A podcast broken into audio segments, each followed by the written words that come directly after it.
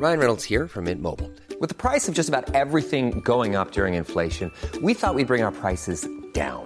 So to help us, we brought in a reverse auctioneer, which is apparently a thing. Mint Mobile unlimited premium wireless. Ready to get 30, 30, bit to get 30, bit to get 20, 20, 20, bit to get 20, 20, bit to get 15, 15, 15, 15 just 15 bucks a month. So, Give it a try at mintmobile.com slash switch. $45 upfront for three months plus taxes and fees. Promo for new customers for limited time. Unlimited more than 40 gigabytes per month. Slows. Full terms at mintmobile.com. Werbung von Avea Life, einem führenden Schweizer Unternehmen in der Longevity-Forschung.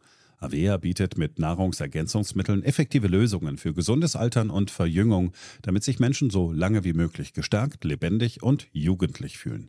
Bei der Entwicklung seiner hochwertigen Supplements nutzt Avea deshalb Inhaltsstoffe, die auf der Basis empirisch zusammengetragener und bewerteter wissenschaftlicher Erkenntnisse ausgewählt werden.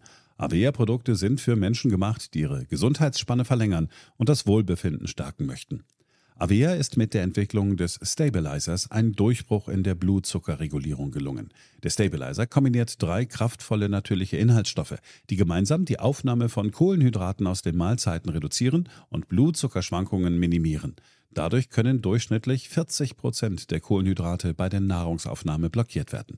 Hohe Blutzuckerwerte und Zuckerabstürze werden so vermieden. Der Stabilizer fördert eine reduzierte Fettspeicherung und unterstützt das Gewichtsmanagement. Er ist also ein guter Wegbegleiter für ein gesünderes Leben. Gerade bei festen kohlenhydratreichen Mahlzeiten wie Geschäftsessen, Geburtstagen oder anderen Feierlichkeiten, bei denen die Ernährung nicht immer optimal ist und zu viel Zucker konsumiert wird, ist der Stabilizer perfekt geeignet.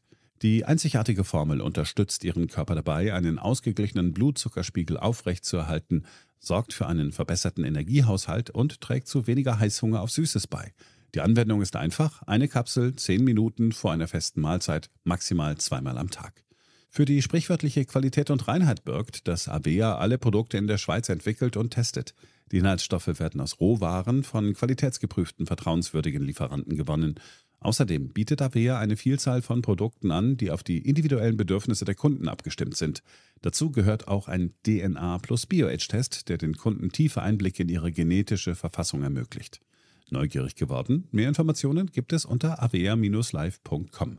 Avea bietet allen BTO-Hörern den Stabilizer mit 15% Preisvorteil auf die Erstbestellung. In den Shownotes dieser Episode finden Sie dafür den speziellen BTO-Code. Avea gewährt Ihnen eine 90-Tage-Geld-Zurück-Garantie, sodass Sie das Bundle risikofrei testen und sich selbst überzeugen können. Avea. Bestimme selbst, wie du alterst.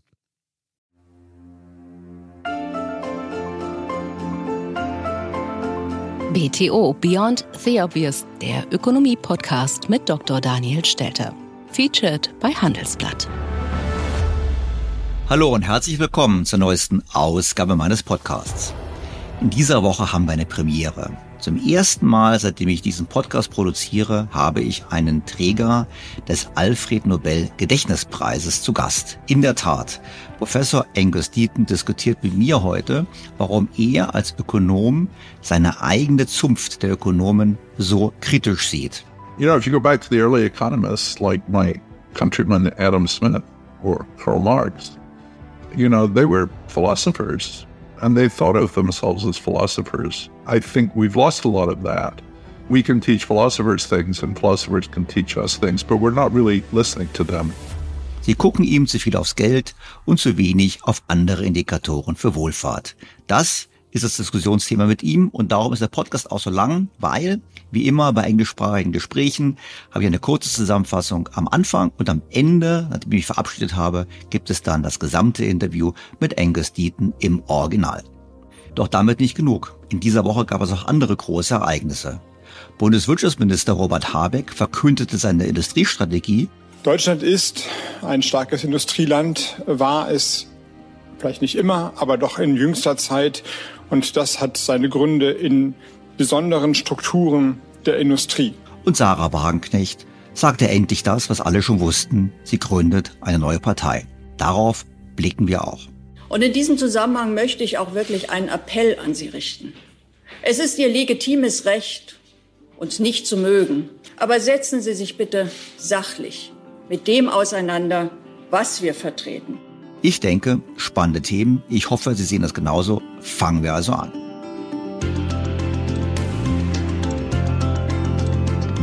BTO Beyond the Obvious featured bei Handelsblatt. Was für eine Woche. Bundeswirtschaftsminister Robert Habeck verkündet eine Industriestrategie für Deutschland. Sodass auf dieser Grundlage dann diskutiert werden kann, welche Maßnahmen wie kalibriert werden müssen, wie sie richtig sind, beziehungsweise was der richtige Ansatz für eine Industriestrategie ist. Hört man sich die Rede von Robert Habeck an, muss man sagen, naja, letztlich nicht viel Neues drin. Es ist die erneute Wiederholung des Glaubens, die Politik seine Politik könnte wirklich das Land steuern. In die gleiche Richtung wie Robert Habeck, aber nicht ganz so weit, ging am Tag zuvor Sarah Wagenknecht bei der Pressekonferenz anlässlich der Ankündigung ihrer Parteigründung. Wir leben in einer Zeit weltpolitischer Krisen. Es gibt immer mehr Konflikte, immer mehr Kriege mit gefährlichem Eskalationspotenzial. Und ausgerechnet in dieser Zeit hat die Bundesrepublik die wohl schlechteste Regierung ihrer Geschichte. Eine Regierung, die planlos, kurzsichtig und in Teilen schlicht inkompetent auftritt und handelt. Und das verunsichert natürlich viele Menschen. Viele wissen nicht mehr, was sie wählen sollen oder wählen aus Wut und Verzweiflung rechts. Wir haben uns zur Gründung einer neuen Partei entschieden, weil wir überzeugt sind, so wie es derzeit läuft, darf es nicht weitergehen. Denn sonst werden wir unser Land in zehn Jahren wahrscheinlich nicht wiedererkennen. So Sarah Wagenknecht bei der Vorstellung ihres Bündnis Sarah Wagenknecht in dieser Woche. Sie verband dies mit einer Standortbestimmung für unser Land. Die Hörer dieses Podcasts sind sicherlich nicht überrascht. Wir brauchen eine Rückkehr der Vernunft in die Politik. Und das gilt vor allem auch für die Wirtschaftspolitik. Deutschland ist ein rohstoffarmes, exportstarkes Land. Und ein großer Teil unseres Wohlstands hängt daran, dass wir eine sehr hohe industrielle Wertschöpfung haben. Aber wir haben uns mit den Wirtschaftssanktionen von preiswerter Energie abgeschnitten, ohne dass es tragfähige Alternativen gibt. Und bisher hat die Ampel auf diese Frage keine Antwort gegeben. Zusätzlich gefährdet die neue geopolitische Blockbildung wichtige Absatzmärkte und eine Außenpolitik des erhobenen Zeigefingers, so wie Deutschland sie zurzeit praktiziert, isoliert uns in vielen Teilen der Welt. Hinzu kommen die Probleme, die die Ampel von den Vorgängerregierungen geerbt hat. Wir haben einen akuten Fachkräftemangel, aber nicht primär, weil es nicht genug junge Menschen gibt, sondern weil unser Bildungssystem immer mehr junge Menschen ohne elementare Kenntnisse und ohne Ausbildung ins Leben entlässt. Und der, die ungeregelte Zuwanderung verschärft die Probleme an den Schulen, vor allem in den ärmeren Wohngebieten. Das Einzige, was der Ampel aktuell dazu einfällt, ist jetzt auch noch die Mittel radikal zu kürzen, die für die Qualifizierung von Arbeitslosen zur Verfügung stehen. Darüber hinaus hat Deutschland, und auch das ist ein längerfristiges Problem, ein für ein führendes Industrieland wirklich blamabel, eine blamabel schlechte Infrastruktur, weil seit vielen Jahren die öffentliche Hand nicht ausreichend investiert. Das Ergebnis sind marode Brücken, eine Bahn, die fast nie pünktlich ihren Zielbahnhof erreicht und schwache digitale Netze und vieles mehr. Um das zu ändern, nun also eine neue Partei. Doch was konkret hat denn diese neue Partei nun vor, um die Situation zu verbessern? Blickt man in das Gründungsmanifest, so finden sich dort eher allgemeine Aussagen.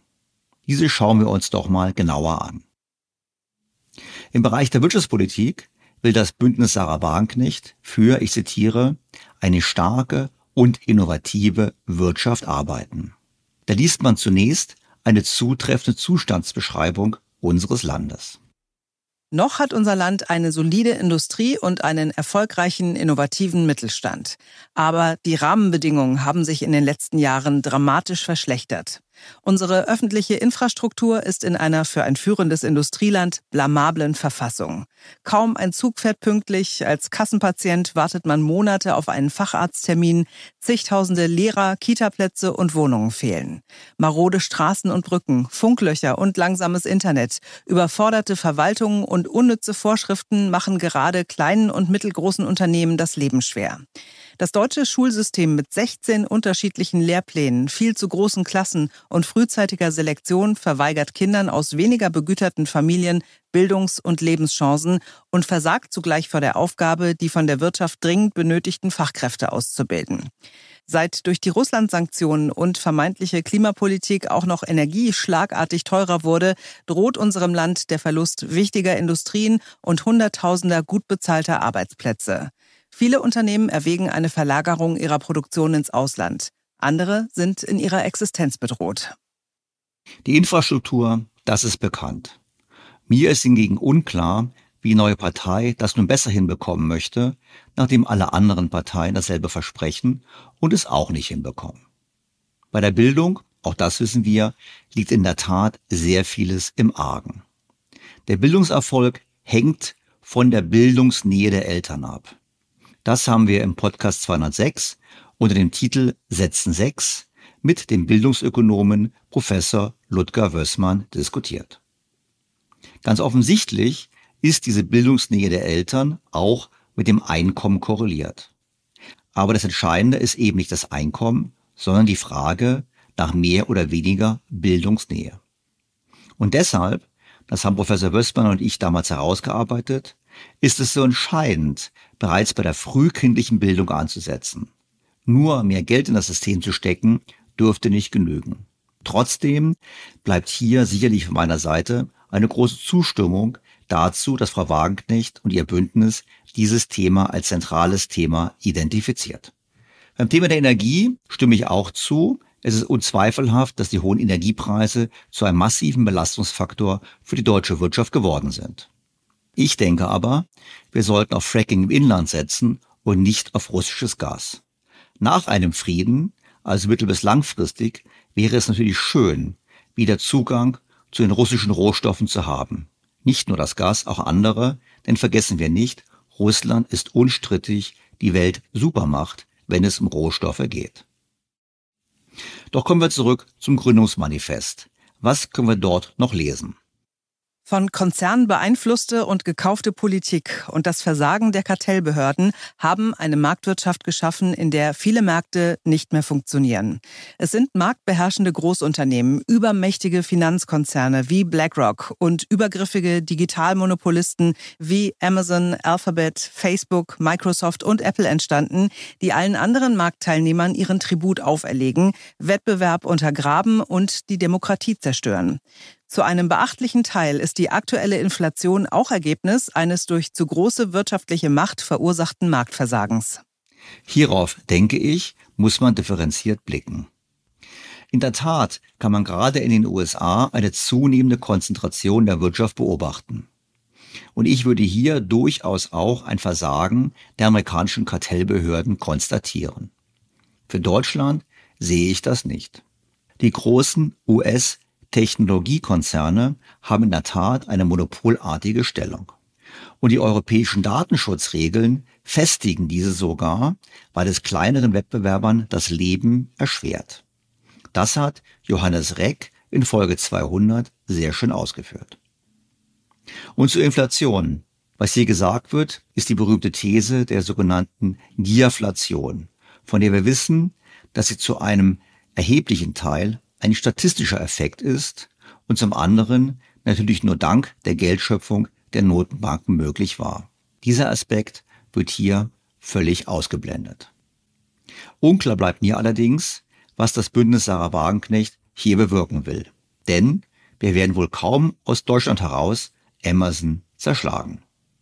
Eine weitere Forderung des Bündnisses Sarah Wagenknecht kann man durchaus teilen. Wir streben eine innovative Wirtschaft mit fairem Wettbewerb, gut bezahlten, sicheren Arbeitsplätzen, einem hohen Anteil industrieller Wertschöpfung, einem gerechten Steuersystem und einem starken Mittelstand an. Dafür wollen wir Marktmacht begrenzen und marktbeherrschende Konzerne entflechten. Wo Monopole unvermeidlich sind, müssen die Aufgaben gemeinnützigen Anbietern übertragen werden. Naja gut, gemeinnützige Anbieter klingt natürlich eher nach ineffizienter Staatswirtschaft. Aber dennoch, es wäre gut, wenn wir unsere Wirtschaft wirklich wieder auf das fokussieren, was sie gut kann, nämlich innovativ zu sein und im fairen Wettbewerb gut bezahlte Arbeitsplätze zu schaffen. Das Gründungsmanifest kommt dann zu folgenden durchaus konkreten Forderungen. Um den wirtschaftlichen Abstieg unseres Landes zu verhindern, sind massive Investitionen in unser Bildungssystem, unsere öffentliche Infrastruktur und in kompetente, effektive Verwaltung notwendig. Wir brauchen Zukunftsfonds zur Förderung innovativer heimischer Unternehmen und Start-ups und nicht Milliardensubventionen für Konzerne aus Übersee. Deutschland als exportstarkes und rohstoffarmes Land braucht eine Außenwirtschaftspolitik, die auf stabile Handelsbeziehungen mit möglichst vielen Partnern statt auf neue Blockbildungen und ausufernde Sanktionen setzt und die unsere Versorgung mit Rohstoffen und preiswerter Energie sicherstellt. Dem stimme ich zu. Ich würde aber auch die Mobilisierung eigener Energiequellen dazu rechnen, wie bereits erwähnt. Auf der anderen Seite sehe ich ein großes Problem. Kaum einer im Land würde diese Problemanalyse, die Frau Wagenknecht vorgetragen hat, nicht teilen. Die Frage ist doch, wie kann man die Situation ändern? Interessanterweise hat Robert Habeck einen Tag nach Frau Wagenknechts offizieller Parteigründungsankündigung sein eigenes Programm für Deutschland vorgelegt. Und das klingt so und wie ich finde durchaus ähnlich. Diese deutsche Industrie mit ihren Auffächerungen steht im Moment enorm unter Druck. Es gibt verschiedene Gründe. Ich will drei nennen entlang der Strategie. Erstens die veränderte geopolitische Lage. Krieg als vielleicht das fürchter, der fürchterlichste Ausdruck dessen, was wir sehen. Aber natürlich verbindet sich damit auch eine machtpolitische Veränderung der Globalisierung. Märkte sind eben nicht nur einfach offen und äh, Produkte werden nach dem Prinzip von Angebot und Nachfrage gehandelt, sondern sie sind immer auch machtpolitisch determiniert. Das sehen wir am klarsten in den Energieverhältnissen, Klammer auf, russische Gasabhängigkeit, Klammer wieder zu. Aber im Grunde gibt es kaum einen Bereich, der davon verschont ist. Also eine neue geopolitische Herausforderung mit Herausforderung für eine Exportnation wie Deutschland, aber auch natürlich mit extremem Druck, den wir im Moment vor allem bei den Energiepreisen sehen, auf die Abhängigkeitspfade, die sich in den letzten Jahren aufgebaut haben. Der zweite Punkt ist die Transformation, also das, was man mit der Veränderung zu einer klimaneutralen Produktionsweise verbindet, hin zu einer CO2-neutralen Industrie. Sie wird in Zukunft darüber entscheiden, welche Wohlstandssäulen wir im Land haben.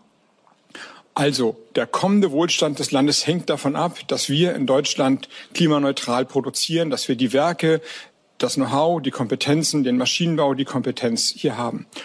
Für die Übergangsphase, in der wir uns ohne Frage befinden, heißt das, was sich mittel- und langfristig garantiert rechnen wird, natürlich eine Belastung. Unternehmen müssen investieren und das in Zeiten von hohen Energiepreisen und hohen Zinsen und hoher Inflation ist natürlich auch eine Belastung.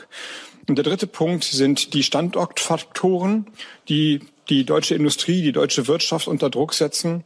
Und äh, diese Standortfaktoren sind in großer Zahl Resultat von nicht geleisteter Arbeit der Vergangenheit.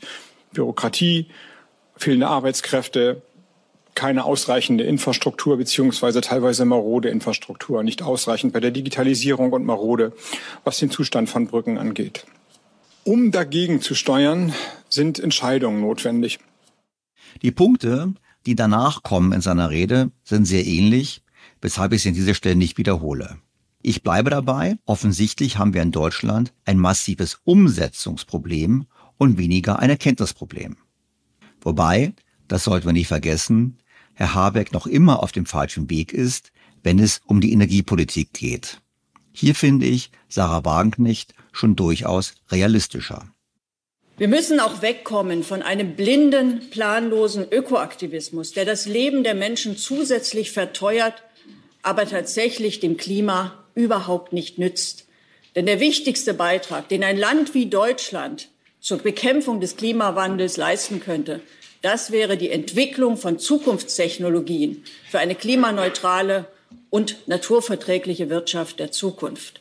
Perspektivisch wollen wir natürlich eine Wirtschaft, die von fossilen Energieträgern wegkommt. Da gibt es viele Technologien. Das ist jetzt auch das, was ich vorhin sagte, Zukunftstechnologien. Deswegen brauchen wir sie, um eine Wirtschaft auch wirklich aufzustellen, so dass sie eben die Energiebedürfnisse einer modernen Volkswirtschaft tatsächlich erfüllen kann. Das kann sie aktuell nicht allein mit Sonne und äh, Wind. Dafür scheint die zu wenig in, die Sonne zu wenig in Deutschland und der Wind weht zu selten oder weht nicht immer. Also hier braucht es neue Technologien, aber das ist Zukunft. Wir brauchen jetzt preiswerte Energie, sonst verlieren wir jetzt unsere Industrie. Im Gründungsmanifest liest sich das dann so. Zu einer seriösen Klima- und Umweltpolitik gehört aber Ehrlichkeit. Die Energieversorgung Deutschlands lässt sich im Rahmen der heutigen Technologien nicht allein durch erneuerbare Energien sichern. Blinder Aktivismus und undurchdachte Maßnahmen helfen dem Klima nicht, aber sie gefährden unsere wirtschaftliche Substanz, verteuern das Leben der Menschen und untergraben die öffentliche Akzeptanz von sinnvollen Klimaschutzmaßnahmen. Der wichtigste Beitrag, den ein Land wie Deutschland zur Bekämpfung von Klimawandel und Umweltzerstörung leisten kann, ist die Entwicklung innovativer Schlüsseltechnologien für eine klimaneutrale und naturverträgliche Wirtschaft der Zukunft. Natürlich hat sich an dieser Aussage sofort Kritik entzündet. In den Medien wurde gesagt, immer wieder dieser unseriöse Traum von neuen Technologien, den sonst nur die FDP vertritt. Das kann doch gar nicht funktionieren. Wir haben ja nicht mehr genug Zeit für neue Technologien. Das ist natürlich völlig falsch. Nur Technologien werden das Problem des Klimawandels lösen. Und da bleibe ich einfach ein Technologieoptimist. Ich stimme hier mit Sarah Wagenknecht überein. Soweit der Blick auf die Ideen zur Wirtschaftspolitik. Kommen wir zum zweiten Punkt, der Sozialpolitik, die Frau Wagenknecht vorschwebt. Die Politik hat seit Jahren von den Fleißigen zu den oberen, oberen 10.000 umverteilt und deswegen ist die Ungleichheit eben immer mehr gewachsen. Es ist auch ein großes Problem, dass immer weniger Arbeitsverhältnisse tarifgebunden sind. Und auch dafür hat die Politik Weichen gestellt, falsche Weichen, wie wir finden. Viele Menschen in Deutschland haben Angst vor dem Alter, auch deshalb, weil das Rentenniveau in Deutschland zu den schlechtesten in Westeuropa gehört. Im Gründungsmanifest wird dies unter dem Titel Für einen starken gesellschaftlichen Zusammenhalt so beschrieben. Seit Jahren wächst in unserem Land die Ungleichheit. Millionen Menschen arbeiten hart, um sich und ihren Familien ein gutes Leben zu ermöglichen. Sie sind es, die unsere Gesellschaft am Laufen halten und einen Großteil der Steuern zahlen. Statt dafür den gebührenden Respekt und soziale Sicherheit zu erhalten, ist ihr Leben in den zurückliegenden Jahrzehnten unsicherer und schwerer geworden. Das Aufstiegsversprechen der sozialen Marktwirtschaft gilt nicht mehr. Der persönliche Wohlstand hängt längst wieder vor allem vom sozialen Status der Eltern ab. Die Vermögenskonzentration in Deutschland ist heute so hoch wie vor Beginn des Ersten Weltkriegs, als in Berlin noch der Kaiser regierte. Unzweifelhaft stimmt es, dass die Belastung der Arbeit mit Steuern und Abgaben gerade im unteren Einkommensbereich viel zu hoch ist. Aber das mit der Umverteilung von unten nach oben wird immer wieder gerne erzählt, obwohl es sich eigentlich empirisch nicht nachweisen lässt. Ich erinnere an die Studie der Industrieländerorganisation OECD und der Bertelsmann Stiftung, die Ende 2021 veröffentlicht wurde. Demnach ist beispielsweise die Mittelschicht zwischen 1995 und 2005 von 70 auf 64 Prozent der Bevölkerung geschrumpft. In der Tat also gab es damals eine Veränderung. Doch seither ist die Mittelschicht stabil. Sie liegt sogar heute in Deutschland immer noch mit einem Anteil von 64 Prozent, leicht höher als im Durchschnitt der OECD. Hinzu kommt, dass während der Corona-Krise vor allem Menschen mit mittleren Einkommen dank staatlicher Hilfen überdurchschnittlich dazugewonnen haben, während Spitzenverdiener Einbußen verkraften mussten. Und schon vor Corona vermeldete das Deutsche Institut für Wirtschaftsforschung im Frühjahr 2020, dass die Ungleichheit abnimmt. Statt zu wachsen, sinke das Verhältnis zwischen kleinen und großen Stundenlöhnen nämlich und dies kräftig. Nach einer langen Phase des Rückgangs oder der Stagnation sind die Bruttostundenlöhne in Deutschland zwischen 2013 und 2018 im Schnitt um mehr als 8 Prozent real gestiegen. Gerade das unterste Dezil, also die 10 Prozent der Beschäftigten mit den geringsten Stundenlöhnen, verzeichnete einen überdurchschnittlichen Anstieg, was die Lohnungleichheit spürbar zurückgehen ließ. So dass die IW in der Studie mit dem Titel Lohnschere in Deutschland schließt sich langsam, Zahl der Geringverdienenden geht zurück. Wie gesagt, das Deutsche Institut für Wirtschaftsforschung, dessen Präsident Marcel Fratscher dennoch keine Gelegenheit auslässt, eine immer größere Ungleichheit zu beklagen. Die Studie der Bertelsmann Stiftung enthält aber auch einen Aspekt, auf den Frau Wagenknecht durchaus abzielen kann. Die Verkleinerung der mittleren Einkommensgruppe in den frühen 2000er Jahren spiegelt hauptsächlich eine Schrumpfung der unteren Mittelschicht wider, das heißt des Anteils der Haushalte mit einem Einkommen von 75 bis 100 Prozent des Medians. Die mittlere und die obere Mittelschicht sind weitgehend stabil geblieben. In der Zwischenzeit ist der Anteil der Haushalte mit niedrigen Einkommen gestiegen. Wir haben also den Effekt, dass Teile der unteren Mittelschicht abgerutscht sind in die Gruppe von Menschen mit geringem Einkommen. Und dieser Effekt ist durchaus deutlich. Zwischen 2014 und 2017 rutschten 22 Prozent der Personen in der unteren Mittelschicht im erwerbsfähigen Alter in die untere Einkommensschicht. Für sie war das Abstiegsrisiko damit dreimal höher als im mittleren und sogar sechsmal höher als im oberen Teil der Mittelschicht. Die Frage ist nur, woran liegt das? Die Bertelsmann Stiftung nennt drei Gründe. Erstens, die Jugend braucht länger, bis der Mittelschicht angehört, was an den längeren Ausbildungszeiten liegt. Ich würde es so übersetzen. Weil wir mehr Studenten haben, sind wir alle ärmer geworden. Aber das gilt natürlich nur temporär. Der zweite Grund ist, Bildung wird immer wichtiger. Wer keine Ausbildung hat, der tut sich schwer, der Mittelschicht anzugehören. Und der dritte Hebel, auch das steht bei der Bertelsmann Stiftung, ist die Migration. Konkret schreibt die Stiftung dazu Folgendes. Die Wahrscheinlichkeit, dass Zugewanderte der Mittelschicht angehören, ist geringer als Mitte der 1990er Jahre, was jedoch die veränderte Zusammensetzung der deutschen Bevölkerung mit Migrationshintergrund widerspiegeln könnte. Zu Beginn des Beobachtungszeitraums im Jahr 1995 stammten die meisten Migranten aus mittel- und osteuropäischen Ländern, der Türkei oder Italien. Die Zunahme sogenannter humanitärer Migranten ab 2015 führte zu einem Anstieg des Anteils von Immigranten aus Syrien, dem Irak und Afghanistan, die möglicherweise länger brauchen, um sich in den deutschen Arbeitsmarkt zu integrieren und in die Mittelschicht aufzusteigen. Übersetzt. Wir haben eine super Umverteilungsleistung in Deutschland, dass es uns gelingt, trotz dieser Zuwanderung noch immer ein so relativ gleiches Land zu sein. Die Zuwanderer verdienen überwiegend nichts oder wenig und verfügen auch meist über kein Vermögen, womit wir beim Stichwort der Vermögensungleichheit wären. Wir kennen die Zahlen. Ohne Rentenansprüche haben wir eine der höchsten Vermögensungleichheiten in Europa. Mit Rentenansprüchen gleicht sich das massiv aus. Dennoch ist es auch aus meiner Sicht ein Problem, dass viele Bürger über kein oder nur wenig Vermögen verfügen. Das liegt an Steuern und Abgaben, unzureichender Finanzbildung und der Erschwernis hierzulande Immobilien zu erwerben. Vergessen wir nicht, relativ zur Wirtschaftsleistung haben wir weniger Vermögen als unsere Nachbarn. Und daran würde auch die Umverteilung, wie sie hier vom Bündnis Sarah Wagenknecht gefordert wird, nichts ändern. Die Lösung muss sein, wir müssen mehr Vermögen für alle schaffen. Fazit. Wer denkt, es reiche, ein paar Reiche stärker zur Kasse zu bitten, unterliegt einer Täuschung. Erst die Mittelschicht macht das Steueraufkommen so richtig fett. Und diese Mittelschicht ist schon heute stark belastet. Doch kommen wir zurück zum Gründungsmanifest des Bündnisses Sarah Wagenknecht. Dort können wir auch Folgendes lesen. Statt in einen kompetenten Staat und gute öffentliche Dienste zu investieren, haben Politiker die Wünsche einflussreicher Lobbys bedient und dadurch die öffentlichen Kassen geleert. Da habe ich gestaunt. Denn blickt man auf die Mittelverwendung, komme ich zu einem ganz anderen Schluss. Treue Hörer kennen das.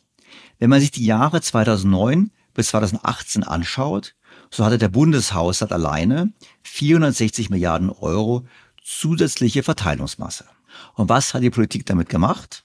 Sie hat rund 100 Milliarden zusätzlich an die Rentenkasse überwiesen. Sie hat ebenfalls rund 100 Milliarden aufgewendet für sogenannte versicherungsfremde Leistungen in der Krankenversicherung.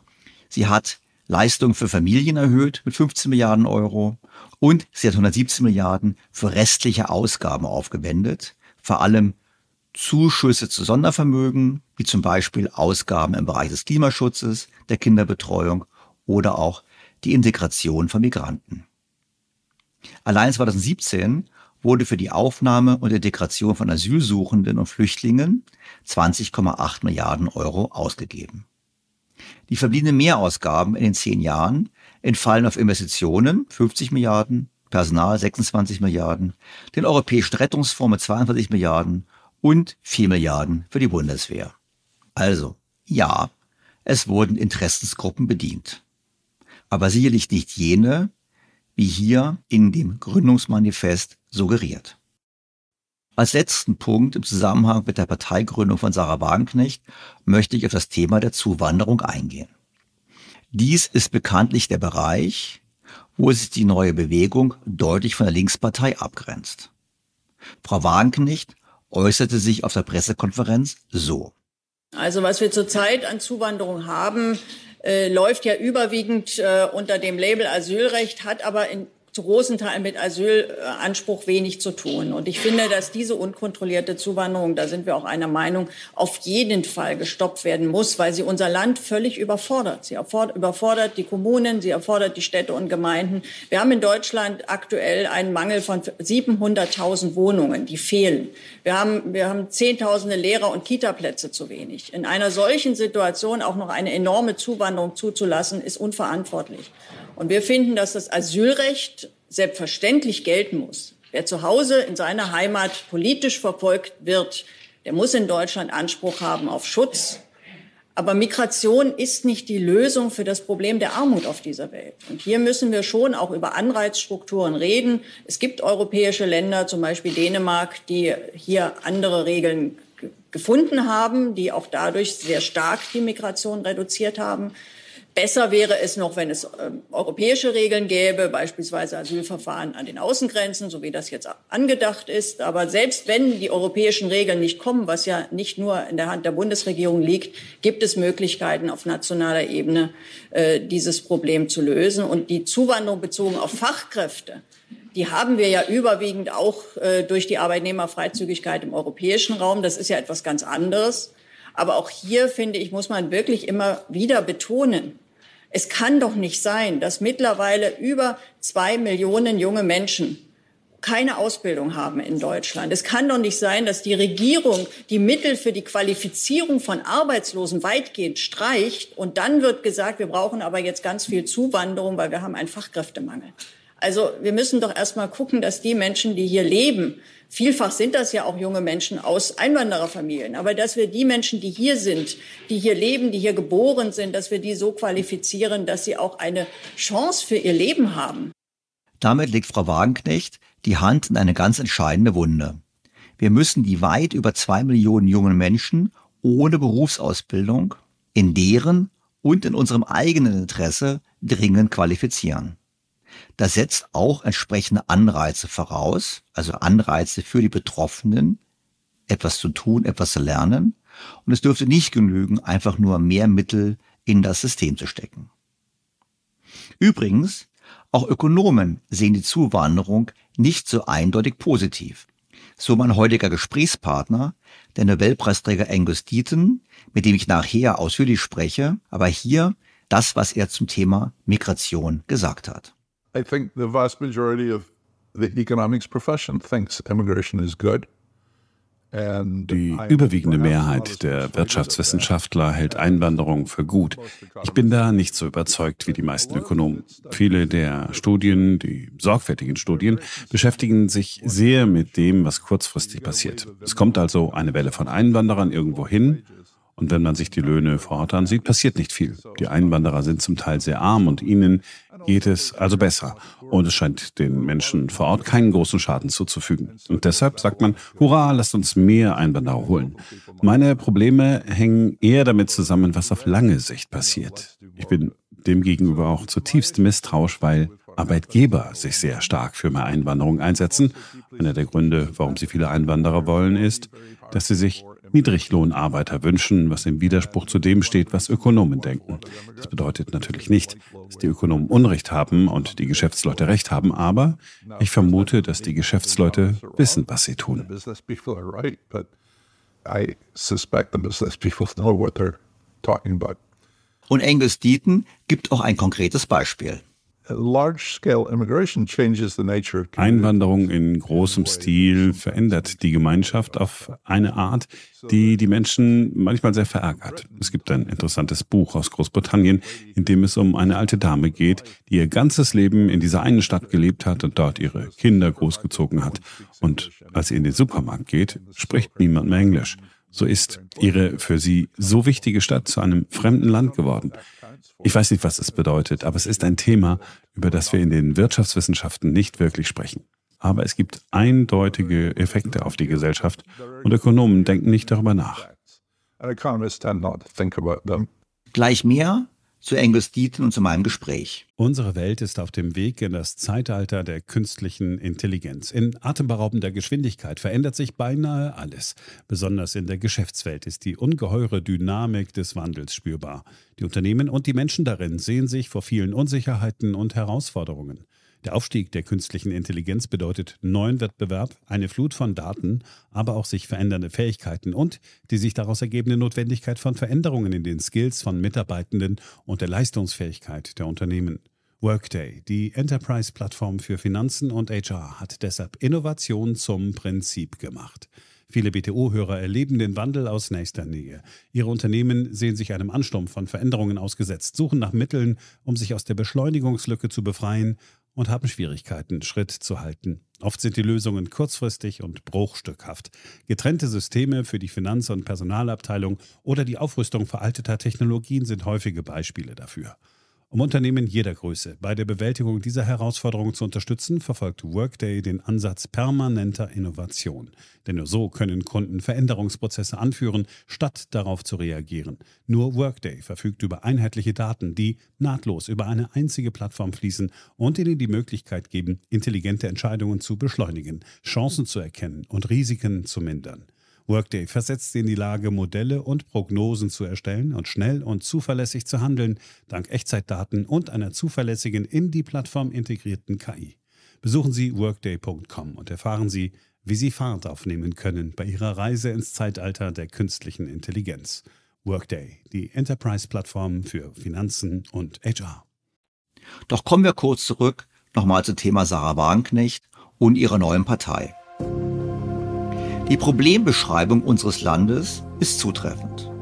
Die Medizin, die sie vorschlägt, überzeugt mich teilweise, teilweise auch nicht. Und vor allem stellt sich mir die Frage, wie kann man vom Reden zum Handeln kommen? Wir haben offensichtlich ein Umsetzungsproblem.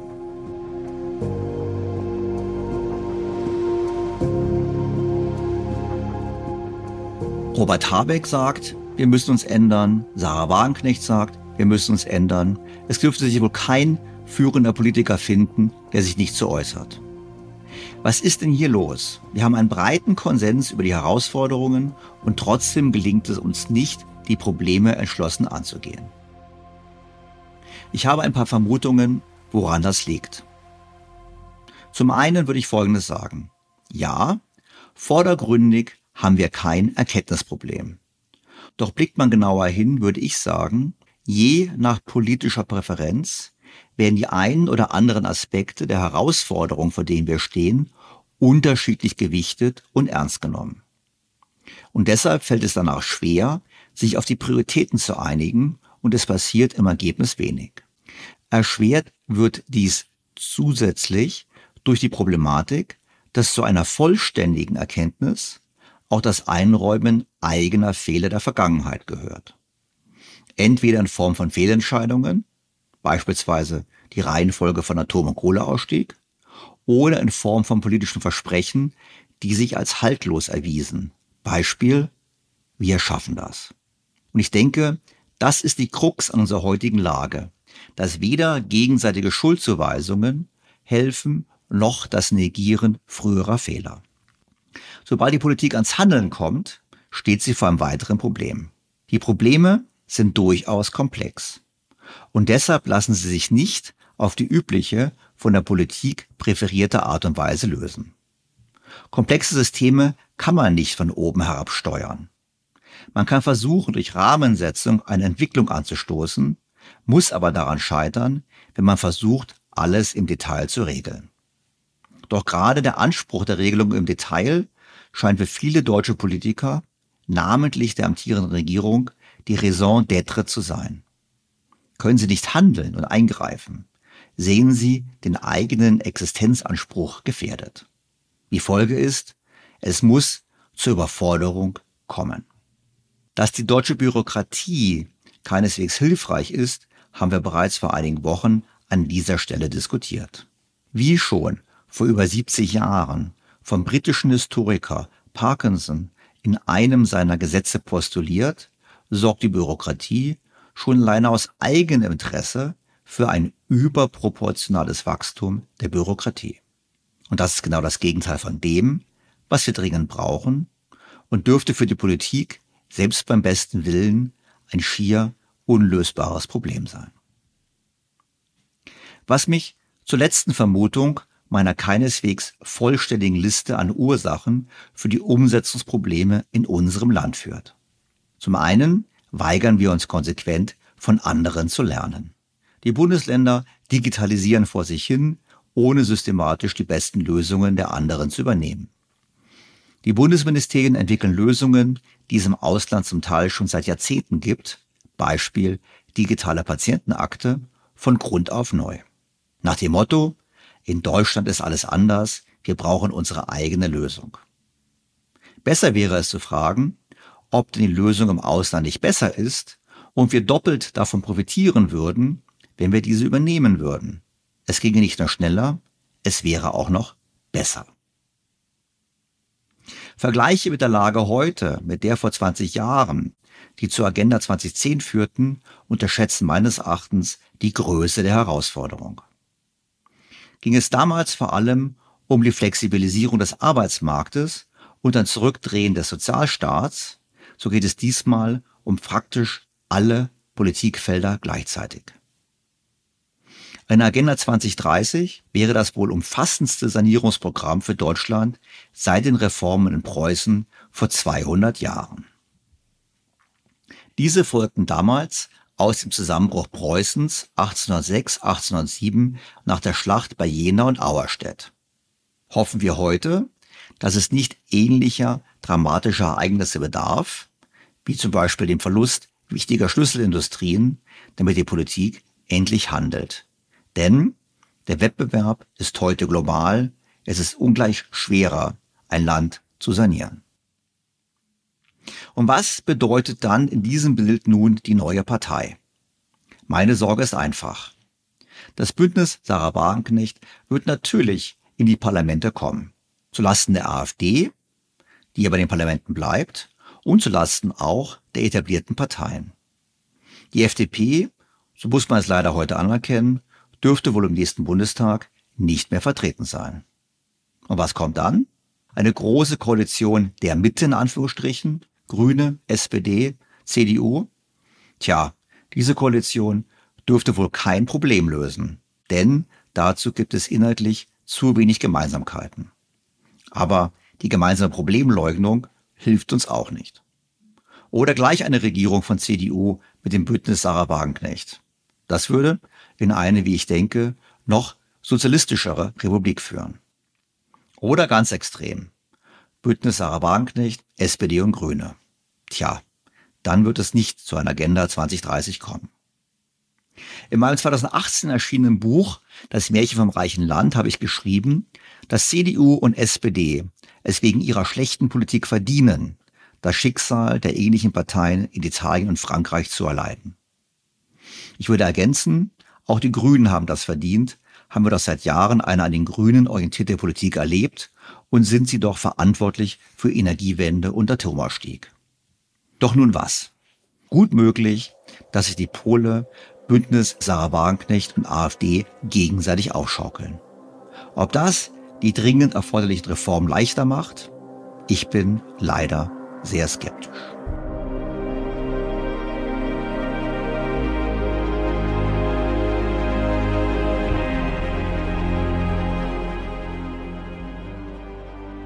Die Wirtschaftswissenschaft ist übrigens nicht unbedingt hilfreich bei der Lösung der Probleme, vor denen wir stehen. Das findet zumindest einer, der es wissen muss. Angus Deaton, Professor für Wirtschaftswissenschaften an der Princeton University und Träger des Alfred Nobel Gedächtnispreises für Wirtschaftswissenschaften für seine Analyse von Konsum, Armut und Wohlfahrt im Jahr 2015, geht in einem neuen Buch äußerst kritisch mit seiner Zunft ins Gericht. Titel des Buches Economics in America. An Immigrant Economist Explores the Land of Inequality. Die Neue Zürcher Zeitung schrieb in einer Besprechung unter anderem Folgendes. Dieten unterstellt seinen Kollegen die Fundierung der klassischen Ökonomie in der schottischen Moralphilosophie des 18. Jahrhunderts vergessen zu haben. Nicht alles sollte gehandelt werden. Unser Berufsstand hat sich zu sehr von der Vorstellung leiten lassen, dass Geld alles ist und dass alles in Geld gemessen werden kann. Philosophen haben nie akzeptiert, dass Geld der einzige Maßstab für das Gute ist. Dieten ortet blinden Ökonomismus, einen fixen Glauben, dass Effizienz dasselbe sei wie Wohlfahrt, dass das Einkommen der Reichen sukzessive in untere Gesellschaftsschichten durchsickere. Und er prangert eine Unkultur der Verantwortungslosigkeit an. Wenn eine Brücke in einen Fluss stürze oder eine Rakete im Weltraum explodiere, müssten sich Ingenieure harte Fragen gefallen lassen. Wenn hingegen Amerikas Kapitalismus, wie heute der Fall, nur noch einer kleinen Elite diene, frage niemand, ob allenfalls auch die Ökonomen dafür verantwortlich seien. Das klingt doch spannend. Also habe ich mir gedacht, ich rufe ihn mal an und spreche mit ihm mal über seine Thesen. Bevor wir zu meinem Gespräch mit Angus Deaton kommen, noch folgender Ihnen wohlbekannter Hinweis. Nach wie vor gibt es das exklusive Angebot für alle BTO Beyond the Obvious Featured bei Handelsblatt Hörer. Testen Sie Handelsblatt Premium für vier Wochen lang für nur einen Euro und bleiben Sie so zur aktuellen Wirtschafts- und Finanzlage informiert. Mehr erfahren Sie unter handelsblatt.com-mehr Perspektiven und natürlich auch in den Show Notes zu dieser Ausgabe. Doch nun zu meinem Gespräch, beziehungsweise konkret gesagt zu den Auszügen aus meinem Gespräch mit Angus Deaton. Angus Deaton, Jahrgang 1945, ist emeritierter Professor der Universität Princeton. Aufgewachsen ist der Ökonom in einem wenig begüterten Elternhaus in Edinburgh. 2015 erhielt er den Wirtschaftsnobelpreis für seine Forschung zu Konsum und Armut. In seinem neuen Buch Economics in America, an Immigrant Economist Explores the Land of Inequality setzt er sich mit dem Zustand der amerikanischen Gesellschaft, aber auch dem der eigenen Profession auseinander. Wie immer bei englischsprachigen Interviews mache ich jetzt eine Zusammenfassung der Highlights und am Ende des Podcasts kommt dann das englische Original. Zunächst habe ich Angus Deaton gefragt, wie es denn dazu kommt, dass jemand, der sein ganzes Leben in der Wirtschaftswissenschaft verbracht hat und sogar die prestigeträchtigsten Auszeichnungen in der Wirtschaftswissenschaft erhalten hat, sich jetzt so kritisch gegenüber seinem eigenen Berufsstand äußert. I don't regret having been an economist. Ich bereue es nicht, Ökonom gewesen zu sein, aber ich denke an viele Konzepte in der Vergangenheit, an die mein Berufsstand geglaubt hat, mich eingeschlossen. Und tatsächlich glaube ich an die Dinge, die ich kritisiere. Ich glaube, wir haben Dinge, die wir ignoriert haben und Dinge, die wir nicht hätten ignorieren sollen. Wir haben den Fokus zu stark verengt. Wir haben uns zu sehr ums Geld gekümmert, was Ökonomen ebenso tun. Wir waren zu sehr auf Effizienz bedacht. Wir haben uns zu sehr um die Preise gekümmert, nicht genug um die Menschen. Und so haben wir, wissen Sie, viele Dinge vertreten, die so aussahen, als würden sie das Bruttoinlandsprodukt steigern und die Einkommen erhöhen während sie den Menschen geschadet haben, was wir in mancher Hinsicht nicht wirklich berücksichtigt oder korrigiert haben. While hurting people that we're not really taking into account or rectifying in some ways. Er hat das dann am Beispiel des Nobelpreises konkretisiert. There's a quote by the ex-president es gibt das Zitat eines ehemaligen Präsidenten der Weltbank, der hat gesagt, dass Menschen in Naturwissenschaften Nobelpreise dafür bekommen, dass sie Recht haben, während sie in den Wirtschaftswissenschaften Nobelpreise dafür bekommen, dass sie klug sind und nicht dafür, dass sie Recht haben. Ich bin mir nicht sicher, inwieweit das stimmt, aber es ist eine interessante Anspielung und vielleicht ist auch etwas Wahres dran. Es ist also sicherlich wahr, dass manche Menschen viele, viele Jahre auf den Nobelpreis warten mussten, bis die von ihnen aufgestellte Theorie tatsächlich experimentell bestätigt wurde. Auf der anderen Seite gibt es den Nobelpreis für Wirtschaftswissenschaften. Vor einigen Jahren haben drei Leute gemeinsam den Preis bekommen und eine Woche in Stockholm damit verbracht, sich gegenseitig anzugreifen, was alles falsch war.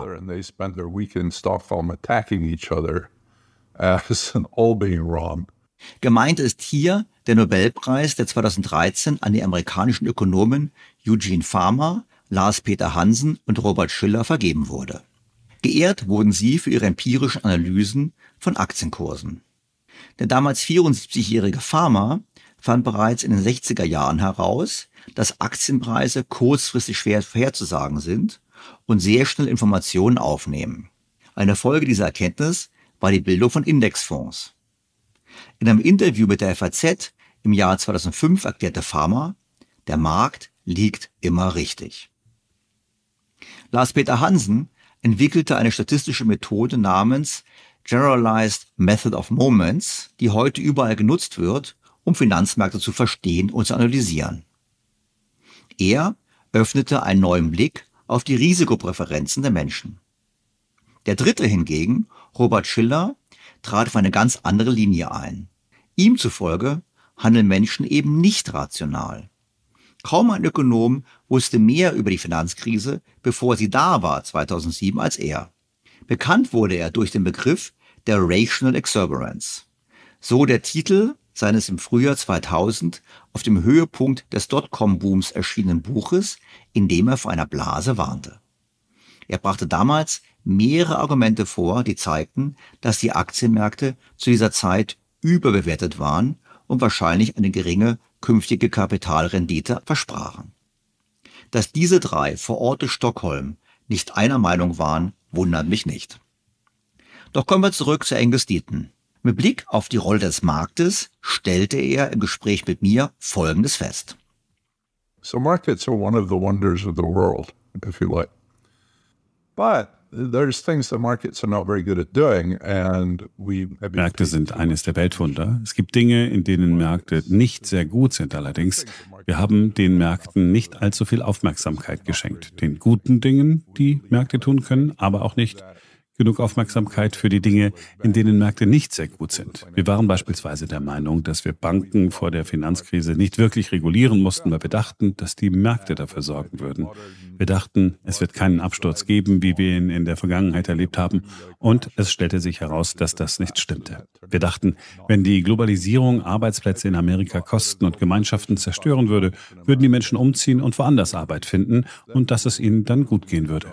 Ich glaube nicht, dass das wirklich gestimmt hat. Wir waren von diesen Marktlösungen zu begeistert, ohne die Nachteile zu sehen. Ich musste danach fragen, denn meiner Meinung nach hatten die Ökonomen die Finanzkrise nicht vorhergesehen, eben weil sie der Meinung waren, dass Geld keine Rolle spielt. Der zu dem Zeitpunkt bereits verstorbene Heime Minsky war der Einzige, der in seiner Theorie darauf hingewiesen hat, dass der Finanzsektor nicht neutral ist, sondern durchaus auf die Realwirtschaft ausstrahlt. Angus Deaton meinte dazu Folgendes. One is when I say economists look at money, wenn ich sage, dass Ökonomen Geld betrachten, betrachten sie Geld als Maß für das Wohlergehen. Sie sprechen von etwas anderem, nämlich den monetären Mechanismen. Ich war schon immer ein großer Fan von Hyman Minsky, den ich auch persönlich gekannt habe. Das ist etwas ganz anderes. Das entspricht eher dem, was ich in die Kategorie Märkte einordnen würde, wenn ich sage, dass Märkte alles richtig machen, aber nicht immer alles richtig machen. Und wissen Sie, Hyman hat immer über diese Wechselwirkung zwischen Märkten und menschlicher Psychologie gesprochen und darüber, wie diese völlig außer Kontrolle geraten und die ganze Welt zum Einsturz bringen könnte. Die Kritik von Angus Deaton geht dahin, dass die Ökonomen Wohlfahrt nur mit Geld messen.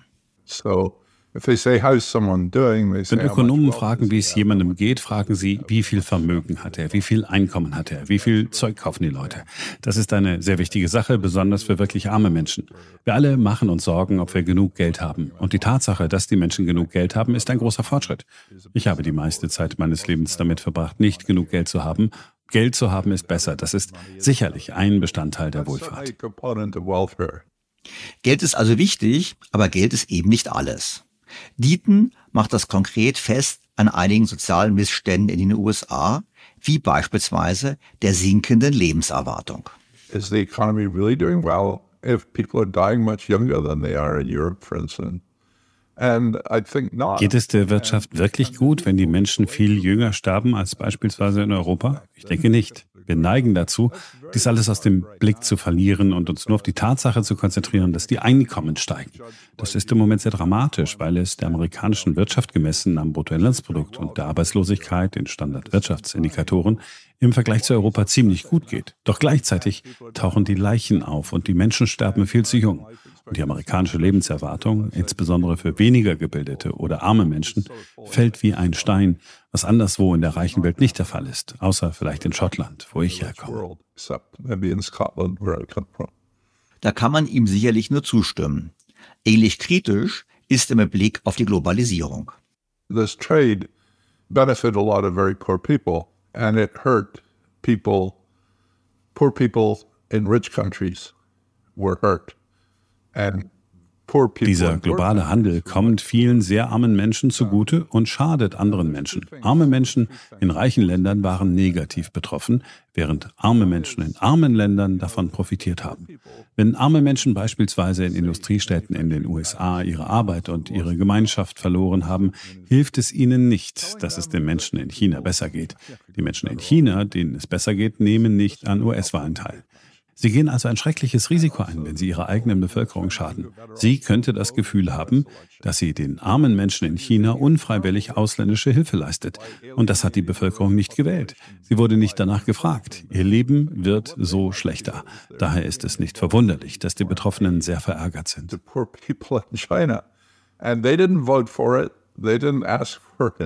And their lives are being hurt by this. So it's not surprising that they're very resentful. Aber ist Globalisierung nicht der richtige Weg, wenn es darum geht, die Armut in der Welt zu bekämpfen? habe ich dann gefragt. Dieten meint nein. Seiner Meinung nach hätte China auch einen ganz anderen Weg beschreiten können, um die Armut zu überwinden. About three quarters of the billion people reduction in global poverty that the World Bank talks about is in two countries, which is India and China. Now, China would probably have grown even if it hadn't traded so much. Right? So the liberalization of the markets under Drei Viertel der verringerten weltweiten Armut um eine Milliarde Menschen, von der die Weltbank spricht, findet in zwei Ländern statt, nämlich in Indien und in China. Nun wäre China wahrscheinlich auch gewachsen, selbst wenn es nicht so viel exportiert hätte. China hat eine der höchsten Sparquoten der Weltgeschichte. Also sie stellen all dieses Zeugs her und konsumieren es nicht selbst, sie exportieren es nach Amerika. Und das kommt einigen Amerikanern zugute, schadet aber vielen anderen Amerikanern. Man könnte sich auch eine Welt vorstellen, in der die chinesischen Verbraucher mehr ausgäben. Dann wäre in Amerika weniger Schaden angerichtet worden, vielleicht auch weniger Nutzen. In Indien ist die Armutsreduzierung geringer als in China, aber Indien handelt nicht so viel. Es gibt einige Backoffice-Aufgaben, die jedoch im Vergleich zu dem, was in China passiert ist, nicht so groß sind. Wenn Sie also sagen, nun, China hätte wirklich einen anderen Weg einschlagen können, der auch die Armut genauso stark reduziert hätte wie der Weg des Handels, und Indien hat den Handel nicht wirklich stark genutzt, dann können drei Viertel des Rückgangs der globalen Armut erklärt werden, ohne dass man der Globalisierung viel davon zuschreiben müsste. as much as the trade path did. And India didn't really use trade very much. Then three quarters of the decrease in global poverty has been explained without really having to credit globalization with much of that. Und dann kam auf das Thema Europa versus USA. Wie sieht er denn die Unterschiede zwischen den beiden Regionen? But there are two things in Europe which are very different from the US, and which Anne and I, and Case and I in our book talk about. So, one is you have much higher tax levels because you have a value added tax that we don't have here. And that's basically the difference between European tax levels and American tax levels. Es gibt zwei Dinge in Europa, die sich sehr von den USA unterscheiden und über die ich und Case in unserem Buch sprechen. Erstens gibt es in Europa viel höhere Steuersätze, weil es eine Mehrwertsteuer gibt, die wir nicht haben. Das ist im Grunde der Unterschied zwischen europäischen und amerikanischen Steuergesetzen. Die Mehrwertsteuer, die zur Unterstützung von Wohlfahrtsstaaten in ganz Europa verwendet wird, gibt es in Amerika nicht. Wir haben wirklich kein großes soziales Sicherheitsnetz. Wenn Menschen ihren Job verlieren, sind sie auf sich allein gestellt, was in Europa Europa weniger der Fall ist. Die andere Sache ist, dass wir ein Gesundheitssystem haben, das auf völlig andere Weise finanziert wird als das europäische Gesundheitssystem. Die Finanzierung erfolgt im Wesentlichen durch eine Pauschalsteuer auf Arbeitsplätze. Wenn Sie also ein Sicherheitsmann oder ein Lkw-Fahrer sind oder eine Putzfrau, muss das Unternehmen für Ihre Krankenversicherung das gleiche zahlen wie für den CEO. Ein Prozentsatz des Gehalts des CEOs ist es nicht. Bei der Reinigungskraft ist es ungefähr die Hälfte dessen, was sie bekommt. Und die Folge ist, dass sie diese Arbeitsplätze outsourcen. So what they do is they eliminate those jobs. Mit Blick auf die enormen Kosten des amerikanischen Gesundheitssystems verweist Dieten auf den Lobbyismus der Pharmaindustrie. There really are six healthcare lobbyists in Washington for every member of Congress. They're writing the rules, they're writing the legislation. They very rarely lose. They lost recently over Biden's rules to control in Washington kommen auf jedes Kongressmitglied sechs Gesundheitslobbyisten. Sie schreiben die Regeln, sie schreiben die Gesetzgebung. Sie verlieren sehr selten. Die letzte große Änderung, die wir hatten, Obamacare, ist nur mit einer Stimme Mehrheit angenommen worden. Und sie hat sich für alle Spieler ausgezahlt. Für eine breitere Versicherung wurde auf Kostenkontrolle verzichtet. So erhielten mehr Menschen Versicherungsschutz, aber es wurde überhaupt nichts zur Kostenkontrolle unternommen. And so more people got coverage, but there, nothing was done about cost control at all. Die Opioid-Krise, die bekanntlich Millionen von Amerikanern betrifft und auch eine der Ursachen für die hohe Sterblichkeit ist, ist für Dieten auch eine Folge dieses Lobbyismus. Opioid crises do not happen in healthy societies. All right.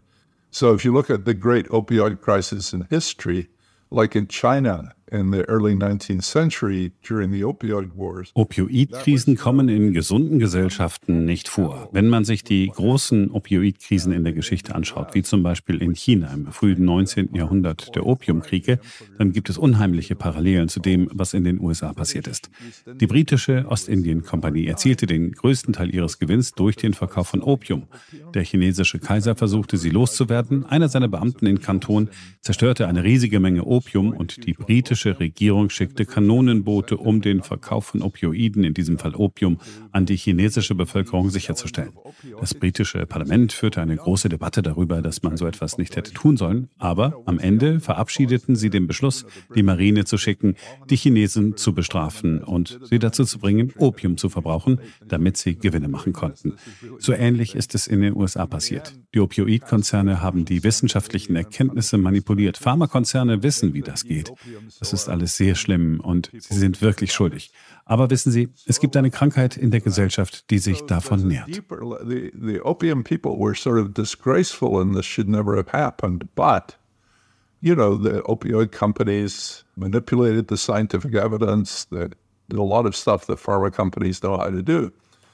And so all of that is very bad and they're truly culpable. And none of us have argued that's not the case. But you know, there's a sickness in society which fed off that. Es ist aber auch ein Zeichen für eine kranke Gesellschaft, wie auch die steigende Selbstmordrate in den USA. And the other thing which Anne and I have focused on is the suicide rate, which is not the biggest item in this thing.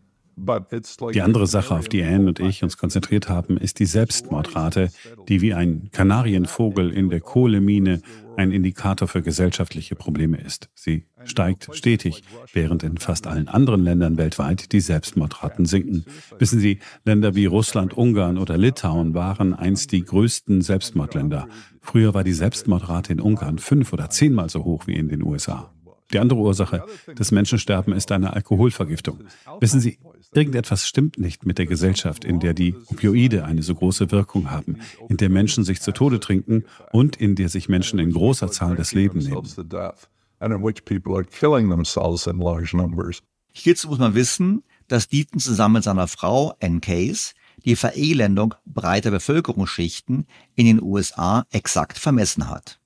Ihr 2020 erschienenes Buch Tod aus Verzweiflung ist ein bedrückendes Zeugnis für den Niedergang der amerikanischen Arbeiterklasse und des amerikanischen Traums. Zum Abschluss wurden wir in unserem Gespräch grundsätzlicher. Laut Angus Deaton hören wir in der Ökonomie zu wenig auf die Vergangenheit, also auf die Geschichte, und auch zu wenig auf die Philosophen. You know, if you go back to the early economists like my countryman Adam Smith or Karl Marx, you know, they were philosophers Gucken wir uns doch die früheren Ökonomen wie meinen Landsmann Adam Smith oder Karl Marx an. Sie haben sich selbst als Philosophen betrachtet. Adam Smiths erster Lehrstuhl war Moralphilosophie. Ich denke, wir haben davon viel verloren. Als ich in Cambridge anfing zu studieren, haben wir viel Zeit damit verbracht, mit Philosophen zu sprechen und über die Philosophie der Philosophen nachzudenken. Einen der größten Einflüsse auf mich hatte Amartya Sen, der sich schon immer mit der Philosophie beschäftigt hat. Und das haben wir alles verloren. Wir können Philosophen Dinge beibringen und die Philosophen können uns Dinge beibringen, aber wir hören ihnen nicht mehr wirklich zu. Wir haben auch den Bezug zur Wirtschaftsgeschichte verloren. Ich denke, wir können viel aus der Geschichte lernen. Hier waren die Modelle nicht immer hilfreich, weil wir die Geschichte aufgegeben haben und stattdessen über Modelle nachdenken. Because we've given up history and exchange, or we've exchanged history for thinking about models.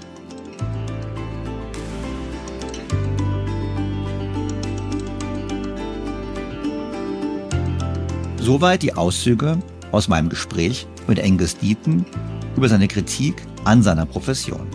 Das ganze Gespräch im Original gleich am Ende dieses Podcasts. Bleibt mir, sehr geehrte Hörerinnen und Hörer, Ihnen erneut sehr herzlich fürs Zuhören zu danken.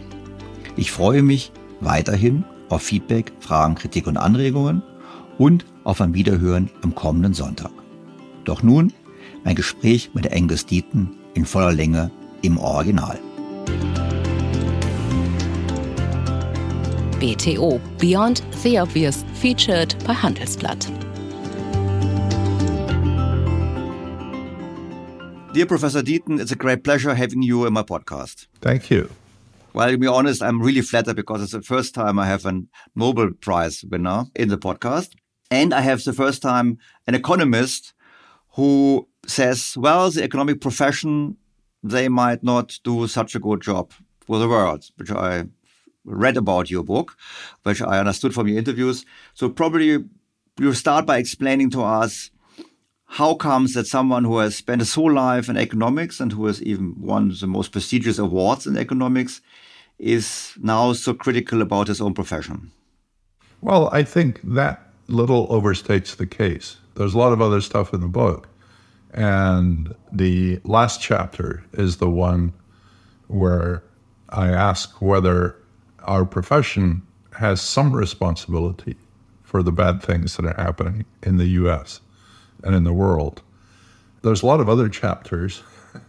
One of my colleagues at Princeton, who's not an economist, had read the book and liked it a lot and said he thought it was a love letter to my profession. All right. So that's not focusing so much. And in fact, other people have been surprised by that statement, but they've also said that the affection is really there. So, I mean, I am an economist. I don't regret having been an economist. The profession has believed, including me. This is not one of these books that says these bad people over there did this stuff, and I was telling you what you should have done all along. And indeed, I believe the things that I'm critical of. And so this is just that I think we ignored things that we should not have ignored. We had too narrow a focus.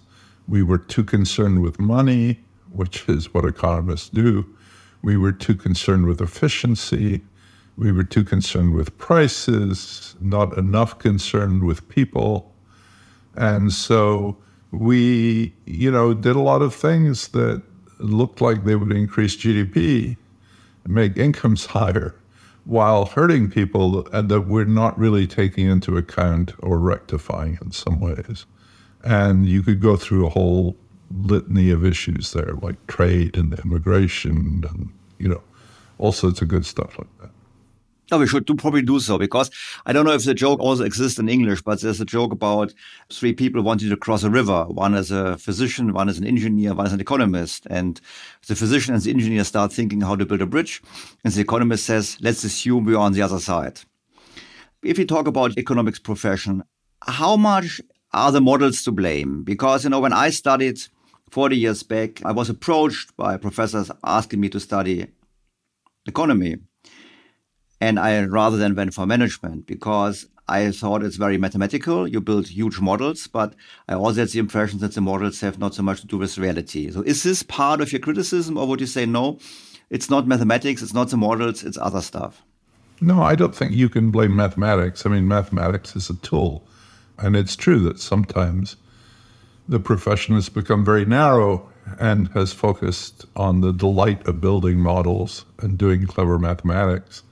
There's a quote by the ex president of the World Bank, um, still around, who said that, you know, in the sciences, people get Nobel Prizes for being right, whereas in economics, they get Nobel Prizes for being clever.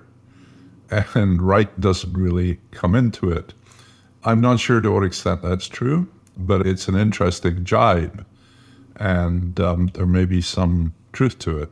So it's certainly true that some people have had to wait to get Nobel Prizes for many, many years until the theory they put forward was actually experimentally confirmed.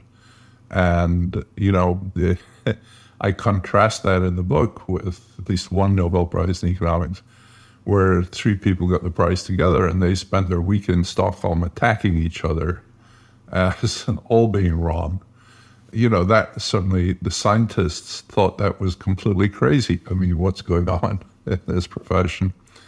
And what was going on is an interesting thing, which is the three people who were all in finance, one way or another, had brought very different perspectives to what they did.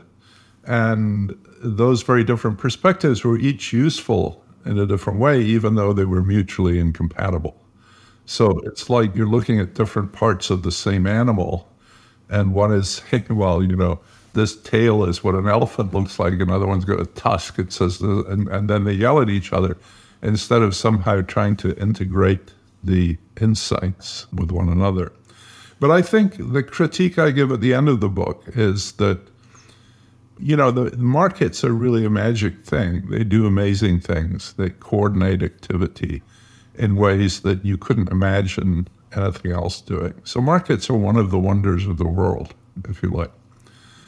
But there's things that markets are not very good at doing, and we maybe pay too much attention eh, to markets, to the good things that markets could do, and not enough to the things that markets were not very good at doing.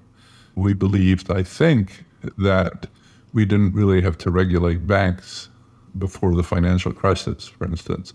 And we thought that markets could look after that and that maybe modern market design and so on would mean that we couldn't get a crash like we'd had crashes in the past. And that turned out not to be true. I think we thought that if globalization cost jobs in America and destroyed communities, then people would move and get jobs elsewhere and that they would be fine. And I don't think that was really true either. So we were sort of too enthusiastic about these market solutions without looking at the downsides. And the downsides were often not to do with economics or what the standard mechanisms of economics. So, for instance, the work that I've been doing with Dan Case on what has been called the deaths of despair and so on is, you know, that's about maybe the US economy is doing great, but people are dying in droves. Is the economy really doing well? if people are dying much younger than they are in Europe, for instance. And I think not. And we've tended to focus away from that and focus towards the fact that incomes are going up. That's very sharp right now because the American economy, judged by GDP, unemployment, the standard economic indicators, is doing pretty well compared with Europe. At the same time, the bodies are piling up and people are dying much too young. And American life expectancy, especially for less educated or poorer people, is sort of falling like a stone, which is not happening elsewhere in the rich world, except maybe in Scotland, where I come from. So we have you touched several aspects, and I want to go very deeply on the U.S. economy and on the issue of really what you said that you know a, certain part of the population is dying younger, younger, younger. We have to dive into it. Before we come to this, I would like to go back to the first example you brought, which was the financial crisis or the financial markets. And in the beginning of our conversation, you said economists always look at money, and my understanding was that actually economists didn't look at money before the financial crisis. So I think Hyman Minsky was the only one saying that the financial sector is relevant. I'm understanding also always the financial sector is seen as neutral, as just a facilitator in the normal model. So is it really correct that economists all look for money or do they only look they're not complete in their look, in their search for the impact of money? I would like to separate two things here.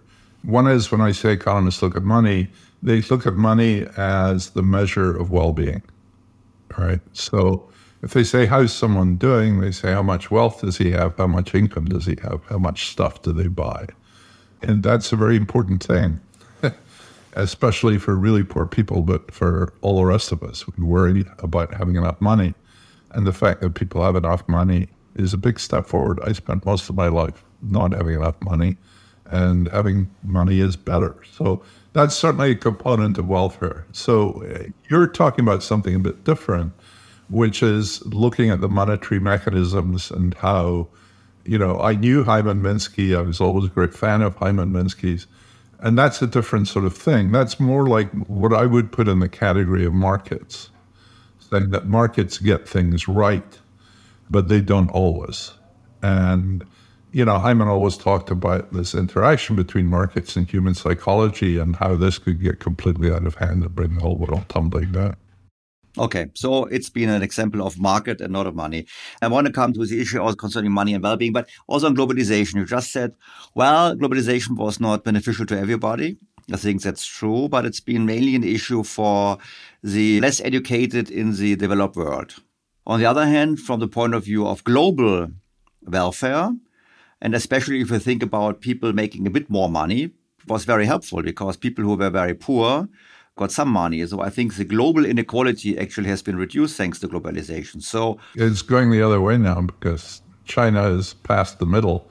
And as China gets richer, it's going to make the world more unequal again. But anyway, but you're right. This trade benefited a lot of very poor people and it hurt people, poor people in rich countries were hurt. And poor people in poor countries who are much poorer benefited. Now, there's two things, or three things, or four things about that.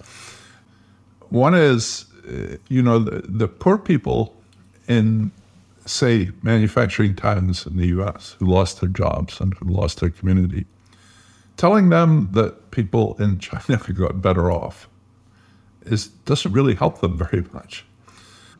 And also, the people in China who got better off don't vote in US elections. So you're taking a terrible risk by alienating your own population by encouraging this sort of thing. And what they might feel is they're giving involuntary foreign aid to poor people in China. And they didn't vote for it, they didn't ask for it and their lives are being hurt by this. So it's not surprising that they're very resentful. Even if we could stand back at a big distance and say, well, the world is a better place because the people who lost out were richer and the people who gained are poor. Of course, people like us who are on the top of this heap are doing really well all along, and we're making the pronouncements that this is a good thing. So I think we should have been much more humble about that and much more concerned and saying that they would get better jobs somewhere else just didn't happen for a, a whole bunch of reasons that we could talk about. But the other thing is, I think, and again, I pronounce myself guilty on this too. I think we may have exaggerated the extent to which trade was really necessary for that poverty reduction. So I don't contend, I would not doubt that it really, really did help. But, you know, about three quarters of the billion people reduction in global poverty that the World Bank talks about is in two countries, which is India and China. Now, China would probably have grown even if it hadn't traded so much. Right? So the liberalization of the markets under Deng, for instance, China has the, one of the highest savings ratios in world history, right? So they make all this stuff and they don't consume it themselves. They export it to America, and that benefits some Americans, but it harms a lot of other Americans. Now, you can imagine a world in which Chinese consumers spent more, and instead of you know breaking up American communities and helping American consumers, they consume more of it at home. And then there would have been less harm done in America, maybe less benefit too. The second thing is India, which is less poverty reduction than China, but still a lot of those statistics. They didn't really trade much at all. So, you know, India has not been like China at all. It's true they have some back office work and all this sort of stuff. But it's not large in their national accounts compared with what happened in China.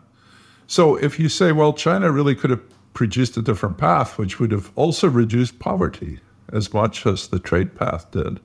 And India didn't really use trade very much. Then three quarters of the decrease in global poverty has been explained without really having to credit globalization with much of that. I follow you on your argumentation, but I would now just, you know, try to challenge you, which of course is a big task. But I would say, yes, I follow you. But why are China and India progressing? And I would say they are progressing all the thanks to education. It's a question around education. And then I would have said, well, let's look about the US, and it might also be applicable to some European countries. So now the global competition has been intensified, and this has been to the detriment of some US workers. So would have been the right answer not to say we reduce trade, but we are uh, putting more effort into education of our population? Well, our education is part of it, and it's true that there's a tremendous amount of education in America that's terrible. And, you know, I don't think anyone did deny that that could be done better. But there are two things in Europe which are very different from the US, and which Anne and I, Anne and I, and Case and I in our book talk about. So one is you have much higher tax levels because you have a value-added tax that we don't have here. And that's basically the difference between European tax levels and American tax levels. And that value, this is big simplification, but it's by and large true. That value added tax is used to support welfare states throughout Europe, which don't exist in America. So we really don't have much of a social safety net. So when people lose their jobs, they're sort of on their own in a way that's less true in Europe. The other thing is we have this hideous healthcare system, which is financed in a completely different way from European healthcare systems. So it costs twice as much as the next most expensive one, which is Switzerland. It also is for working people, it's financed by what is essentially a flat tax on jobs, right? So if you're a security man or a driver, you know, or a cleaning lady, the firm has to pay the same for your health insurance as they do for their CEO, right? As a percentage of the wage for the CEO, it's like nothing. As a percentage of the wage for a cleaner, it's like half what she's getting. So what they do is they eliminate those jobs. All those jobs get outsourced, people go away. And so those two things, the enormous cost of this healthcare system, the way it's funded, really has hurt American workers in a completely unnecessary way. And none of that happens in Europe. I mean, you have different countries have different ways of handling their healthcare system, but none of it works that way. Well, then we could say, well, okay, globalization has amplified a problem, but the problem is actually homemade in the US. And it's not so much the globalization, but it's rather the fact that in the US, higher taxes and welfare are not as popular as in Europe. Yeah, that could be. You know, Americans have always, I think, been prepared, compared with Europeans, to take more risks. Um, and if you like, it's the land of opportunity. And that land of opportunity doesn't have a very heavy safety net. But, you know, if that was okay 25 years ago, then once you have hyper globalization, it's not so clear it's okay anymore because the opportunities have gotten greater, but the safety net has fallen through the floor and people are dying in droves. I just keep keep coming back to that. Okay, we move to it now, but I would like just to make one point on the healthcare system because healthcare in the US is outrageously expensive. You mentioned it. I know from healthcare companies that the US market is the biggest market, is the most important market because they make all the profits, or the main cash cow for all the healthcare companies is the US. And I think you could address this issue because obviously there's not enough competition, there's not enough regulation. Then you could go and say, we are going to make a reform on the healthcare system and bring down the cost. There are six lobbyists in Washington from the healthcare industry for every member of Congress. All right. So it's not possible to do that. There really are six healthcare lobbyists in Washington for every member of Congress. They're writing the rules, they're writing the legislation. They very rarely lose. They lost recently over Biden's rules to control a few drug prices for the most expensive thing. The difficulty, the Obamacare, which was the last major change we had, and that passed by a single vote. It almost didn't pass. And Obama almost gave up on it more than once. And what that did was it paid off all the players. So it traded in cost control for coverage. And so more people got coverage, but there, nothing was done about cost control at all. And that was the only way that it was going to be put through, because otherwise the lobbyists would have, you know. And part of this is that our legislatures, you know, a congressman spends about half his time and her time every day on the telephone raising money. And so the healthcare sector is a big place where that gets done. So again, you, I'm not saying there's no lobbying in Europe. Of course there is. But there's nothing like the intensity there is here. And you don't have a campaign finance system that relies so heavily on people having deep pockets. So in some sense, that's the reason why we don't fix this. And and I mean it'll get fixed one day, but I think it's going to explode before it gets fixed, if you know what I mean. But in the US, like in Europe, I think the upcoming costs for the elderly and for medical Medicare and so on are huge. So the government finances are not sustainable. I think that's very obvious. But the same is true in Europe because we also have not saved for the retirement and the cost. No, that's true. But just wait, think about that for a minute. I mean, you've got a lot of old people in Europe, right, who are getting older. Now double the cost of their health care, right? Okay, you're bankrupt. You know, I mean, basically, um, economists over the years, from Vic Fuchs, the great Vic Fuchs, who recently died, and Alan Blind and other people, basically all the U.S. budget deficit problems are to do with the cost of health care. so if you could fix the cost of healthcare, most of those budgetary problems would go away. Most of the deficits would go away. And if you don't fix the cost of healthcare, they're never going to go away. So it's sort of necessary and sufficient to do something about this. And it's ironic that, that this is what's killing us, but it's not saving any lives. Yeah, which comes to your point about people dying. You said money is not well-being. We will discuss this, but on the um, people dying, from the European perspective, we think it's just due to opioids. Because I remember a few years back, I've been with my family traveling in the US, and my youngest son he fell off a playground, and the day later he was always complaining, and we said, okay, well, you know, we rather go for hospital. And we've been in. Actually we visited Stanford University and we went to the hospital and they had a look at him. And of course, they charged him a lot of money. But what was really astonishing to us was that they offered him immediately, I think, five doses of painkillers, which he would never get in, in Europe. So I thought, well, my suspicion was, well, it was just people get too easy painkillers and this led to the opioid crisis. But I suppose you've got a different theory or different explanation of what's going on in the US. No, I mean, I agree with what you said there. So the, the opioids are really important, and they're perhaps the biggest single cause of the stuff that's going on. But you want to ask why the doctor sent your son home with all these opioids, right? As I tried, we didn't take them, but you know, why did they do so? Why? Well, uh, partly it's because of what I was talking about before. The congressmen were passing laws to make it easier to do that, paid for by the opioid companies.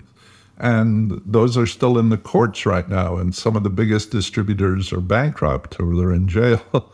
and so this was uh, political corruption was the, the source of a lot of that. There were some congressmen who were taking huge contributions from those distribution and manufacturing companies. And they were, you know, passing laws that made it easier to do exactly what happened to your son. Now, of course, the doctors eventually realized what they were doing and stopped. And so your son probably wouldn't get that anymore. And dentists have stopped handing out, you know, buckets of painkillers. But then it turned into an illegal. Uh, the drug dealers came in. So why do we think? Why do we have a somewhat different story? We have a somewhat different story because opioid crises do not happen in healthy societies. All right. So if you look at the great opioid crisis in history, like in China in the early 19th century during the opioid wars, that was, you know, it's uncanny parallels with what happened uh, in the US, which is the Chinese empire was falling apart. The empire didn't have much in the way of controls. The British East India Company was having a hard time, was making most of its profits by selling opium. The Chinese emperor tried to get rid of them. One of his officials in Canton destroyed a huge amount of opium, and the British government sent in the gunboats, you know, to make free and easy selling of opioids, in this case, opium, to the Chinese population. But, you know, what's the ultimate cause there? You know, the British Navy behaved abominably. The British Parliament, as it did in the 19th century, had a huge debate. And they said, we shouldn't have been doing this. This is really a bad thing. But in the end, they passed the resolution send the Navy in and punish these Chinese and make them eat opium so our opium people could make profits.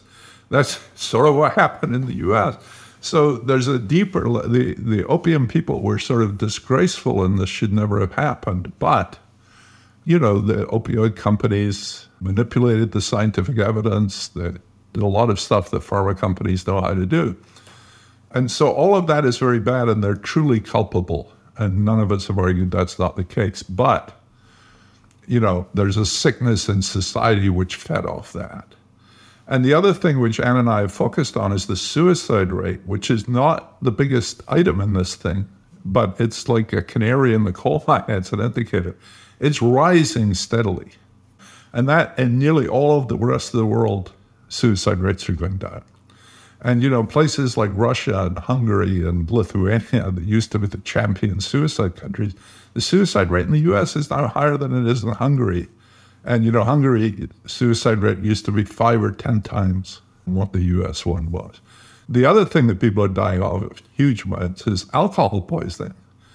There's something wrong with a society in which these opioids have such a big effect and in which people are drinking themselves to death and in which people are killing themselves in large numbers.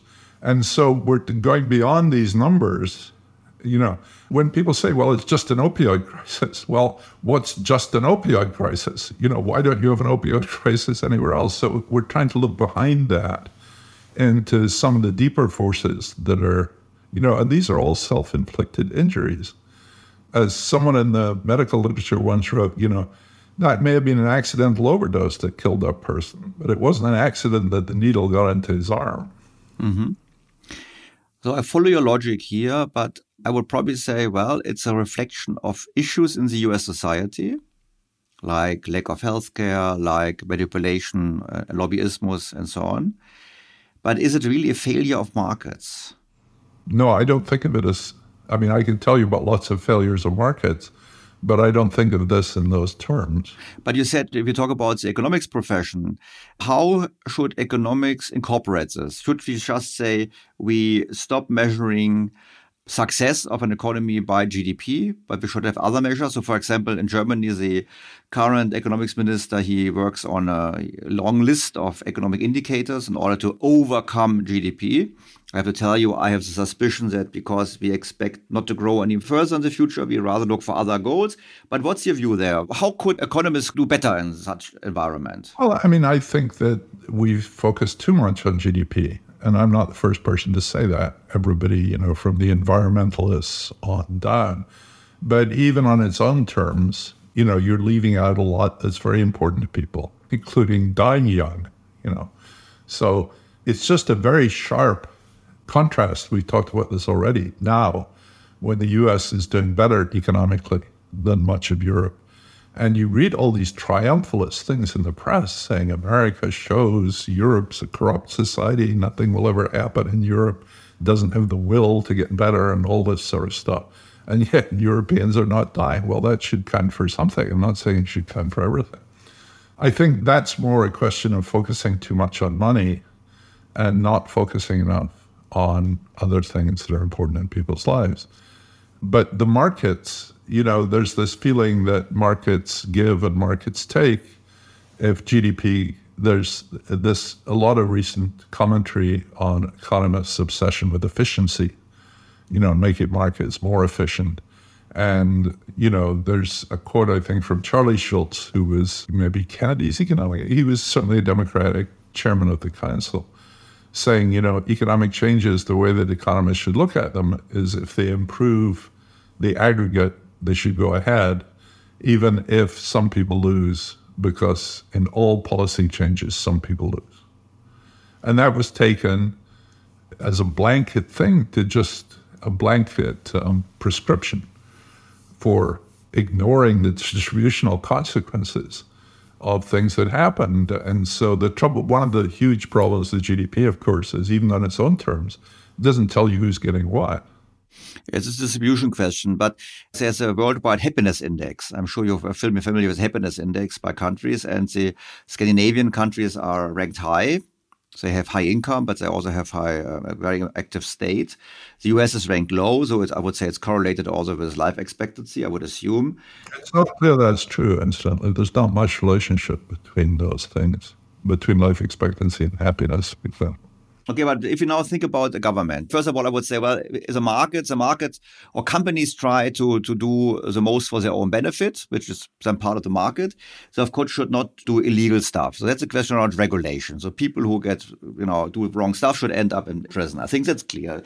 We should also have a functioning antitrust, which is make sure the competition exists. Here would challenge and they would say, well, the US is not clearly a role model in enforcing antitrust.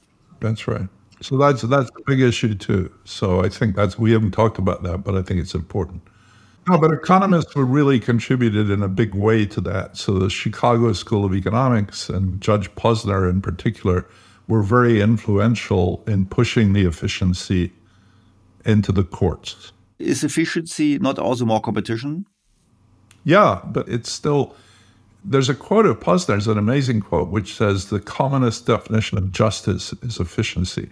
Let me tell you a court example that comes from Posner's book on wildland, in which you get, you know, some factory in West Virginia which has gone bankrupt, and a company, a hedge fund wants to buy it, but the hedge fund wants to get rid of the pension costs and healthcare costs of the people who used to work there. And people used to say, well, you can't do that or you have to pay these people off. Whereas the courts now take the action, okay, efficiency means that this firm should function. So you guys are going to lose your pensions and lose your healthcare costs in order for the hedge fund to make more profits. So that's a good example of efficiency. It, that's an efficient decision, but it hurts a lot of people. Okay. The point is now, if you think about the economics profession, how should it change? Because we can have more goals than GDP, that's clear. I would say, you know, economics is also social science. Should it go back more to the roots of being a social science?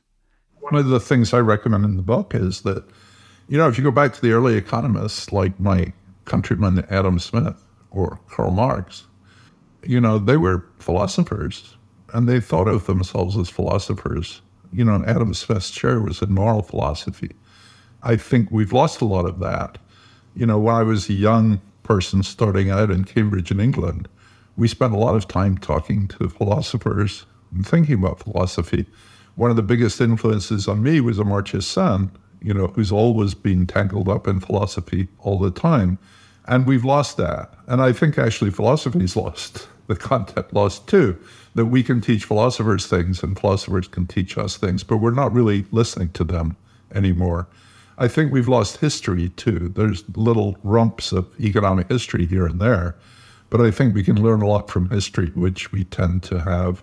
And that's where the models, I think, have not always been helpful because we've given up history in exchange, or we've exchanged history for thinking about models.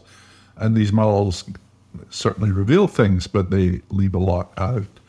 So I don't know. You know, there's this famous Gramsci quote that you see everywhere now, which says the old world is dead and the new world is struggling to be born. And, and we don't know what it's going to be like. And I feel very much that way. I think the standard economic prescriptions in terms of, of running the world efficiently have been shown by reality to be seriously incomplete.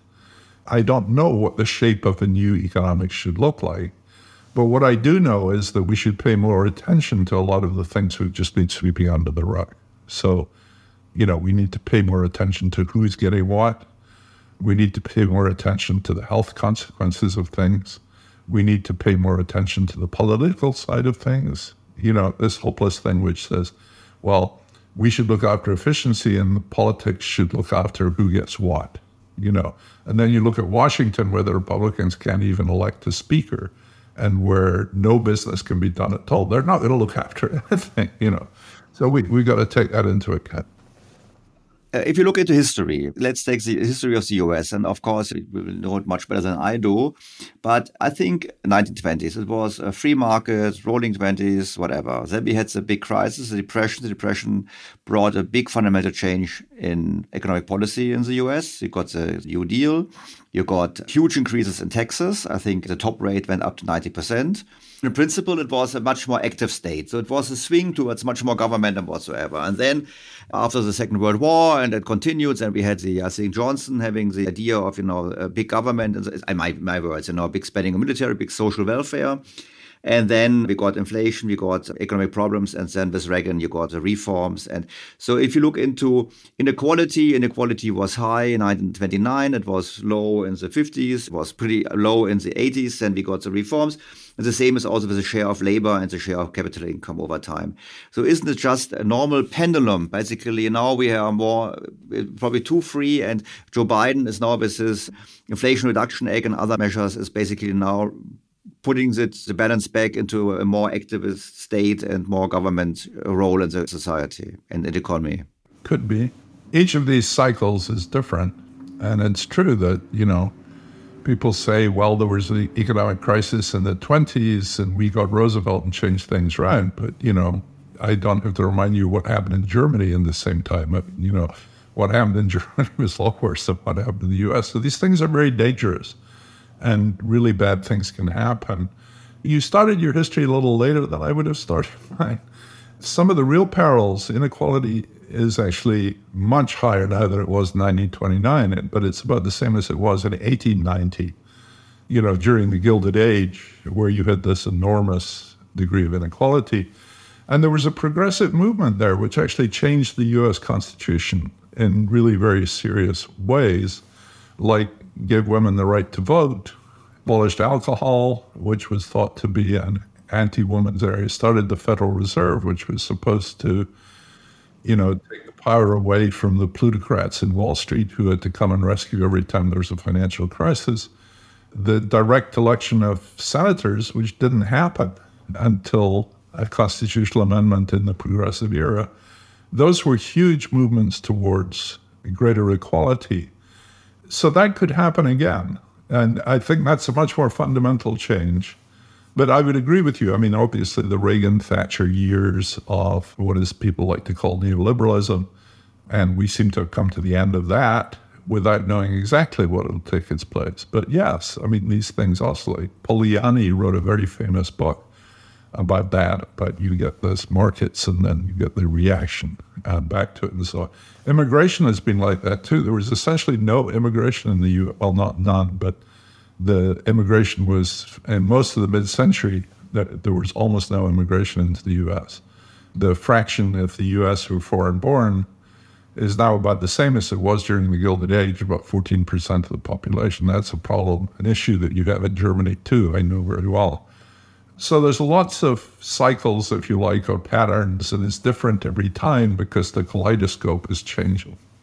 I, actually, I wanted to come to immigration. What's your view on immigration? Because I said you are more in favor of restricting immigration because immigration leads to more inequality. So my view, I would just bring the example. You got immigration into the labor market. Normally, people who immigrate are on average less educated, don't know the language, so they. Oh, that's not true.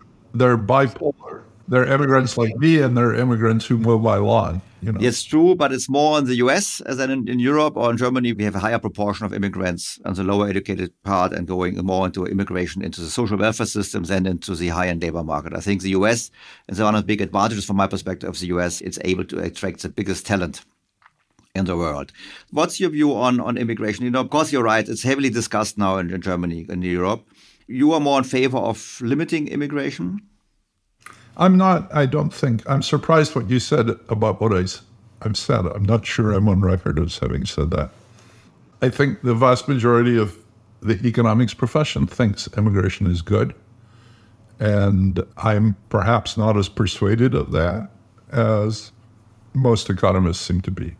So that's my position. And why? But then you should tell me and my audience why you're not as persuaded. Well, I could go on for that for a long time, but a lot of the good studies, the careful studies, they're very concerned with what happened in the short run. So you get a wave of immigrants coming somewhere, and you look at local wages, and nothing very much happens. So economists who are basically, and also the immigrants are much poorer, or a lot of the immigrants are very poor. And so it does them a lot of good. And it doesn't seem to be doing local people much harm. and therefore, hooray, you know, let's do more of it. So my issues are more to do with what happens in the long run. I'm also deeply suspicious of that because employers lobby very hard for more immigration. and one of the reasons they want a lot of immigrants is because they would like low wage workers, which contradicts what economists think. Now, of course, that doesn't mean the economists are wrong and the business people are right, but I suspect the business people know what they're talking about. So two things, long run things. One is these large scale immigration changes the nature of communities in a way that sometimes makes people very upset. So there's an interesting book, I think, from Britain talking about, you know, an old lady who's lived in this town all her life and brought up her kids there. And she goes to the supermarket, no one speaks English anymore. And so her town, which is very important to her, has become a foreign country.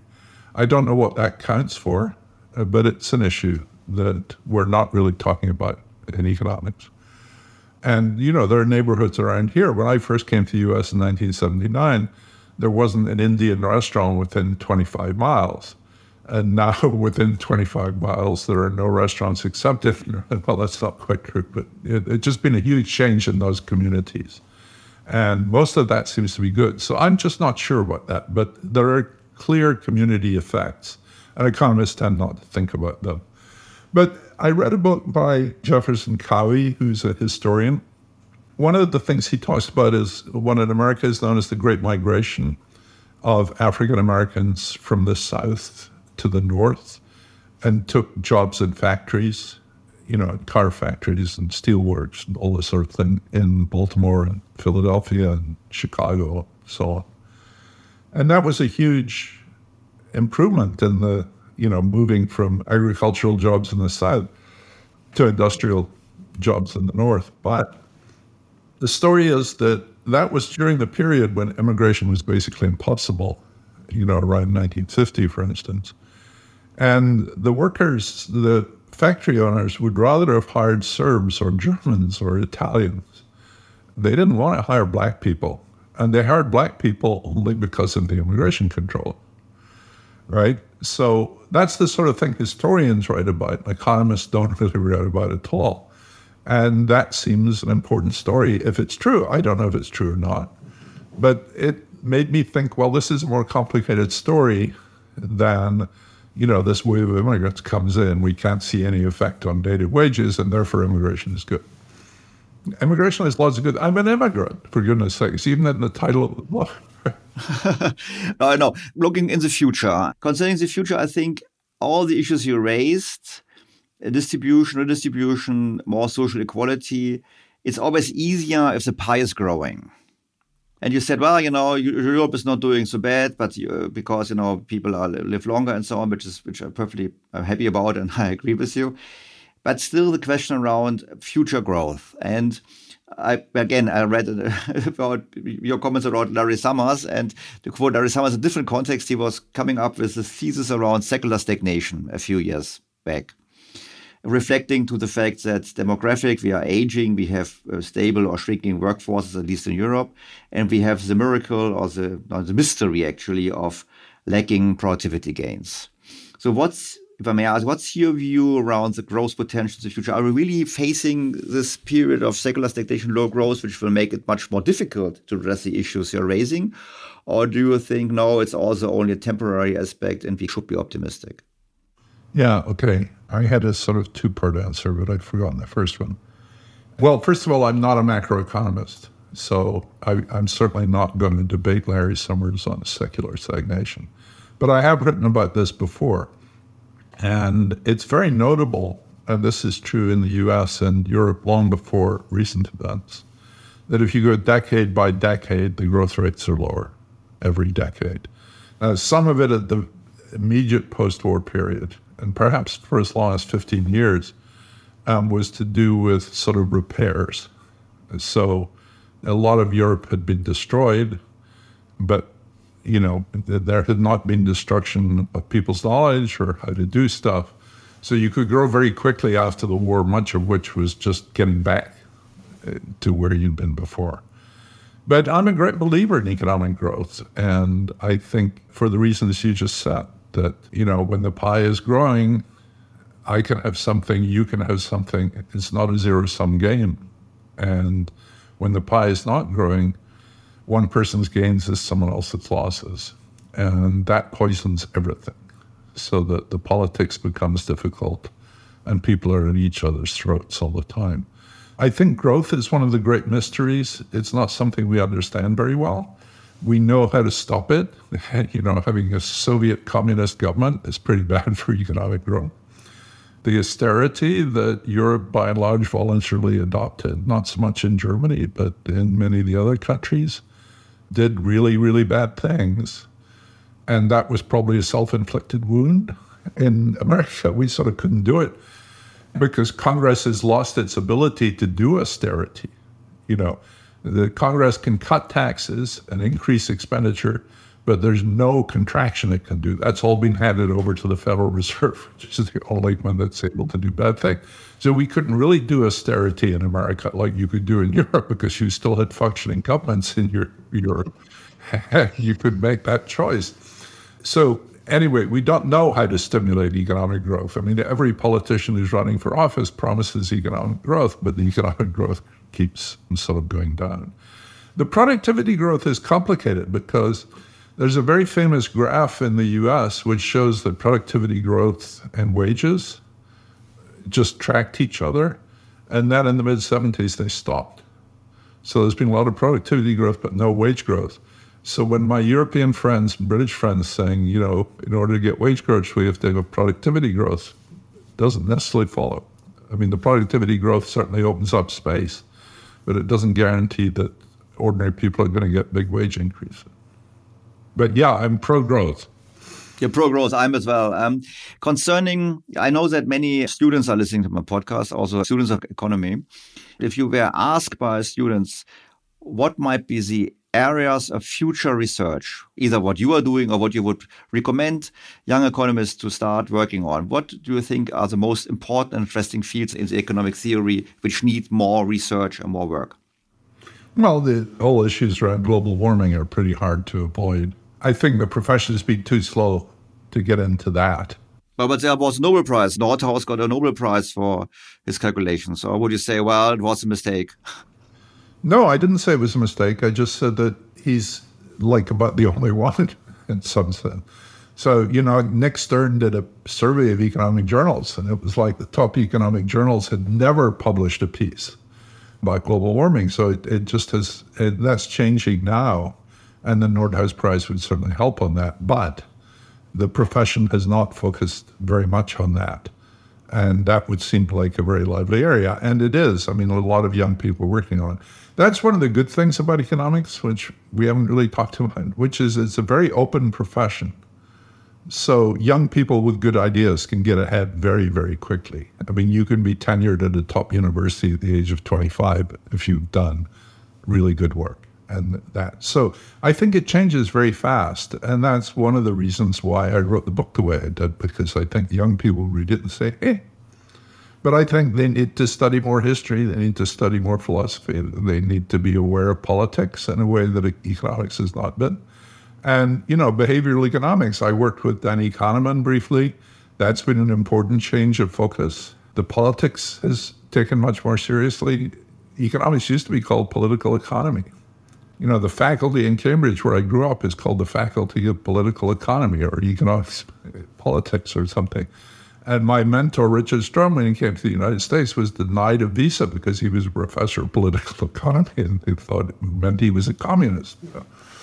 So we should go back to some of those wider roots, which have been in economics all along. It's just recently we've lost them a bit. Professor Ditten. I thank you very much for your time. It was a great pleasure talking to you. My learning is clear. The US is doing good, but it's not doing as it should in certain aspects, and there needs to be reform in the US. And probably, you know, Europe needs a bit more from the US in order to grow faster, and the US needs more from Europe in order to lead to more, well, to lead to a higher life expectancy, which is basically the most important measure in the end. Uh, better lives, better, longer lives. Thank you very much. Thank you.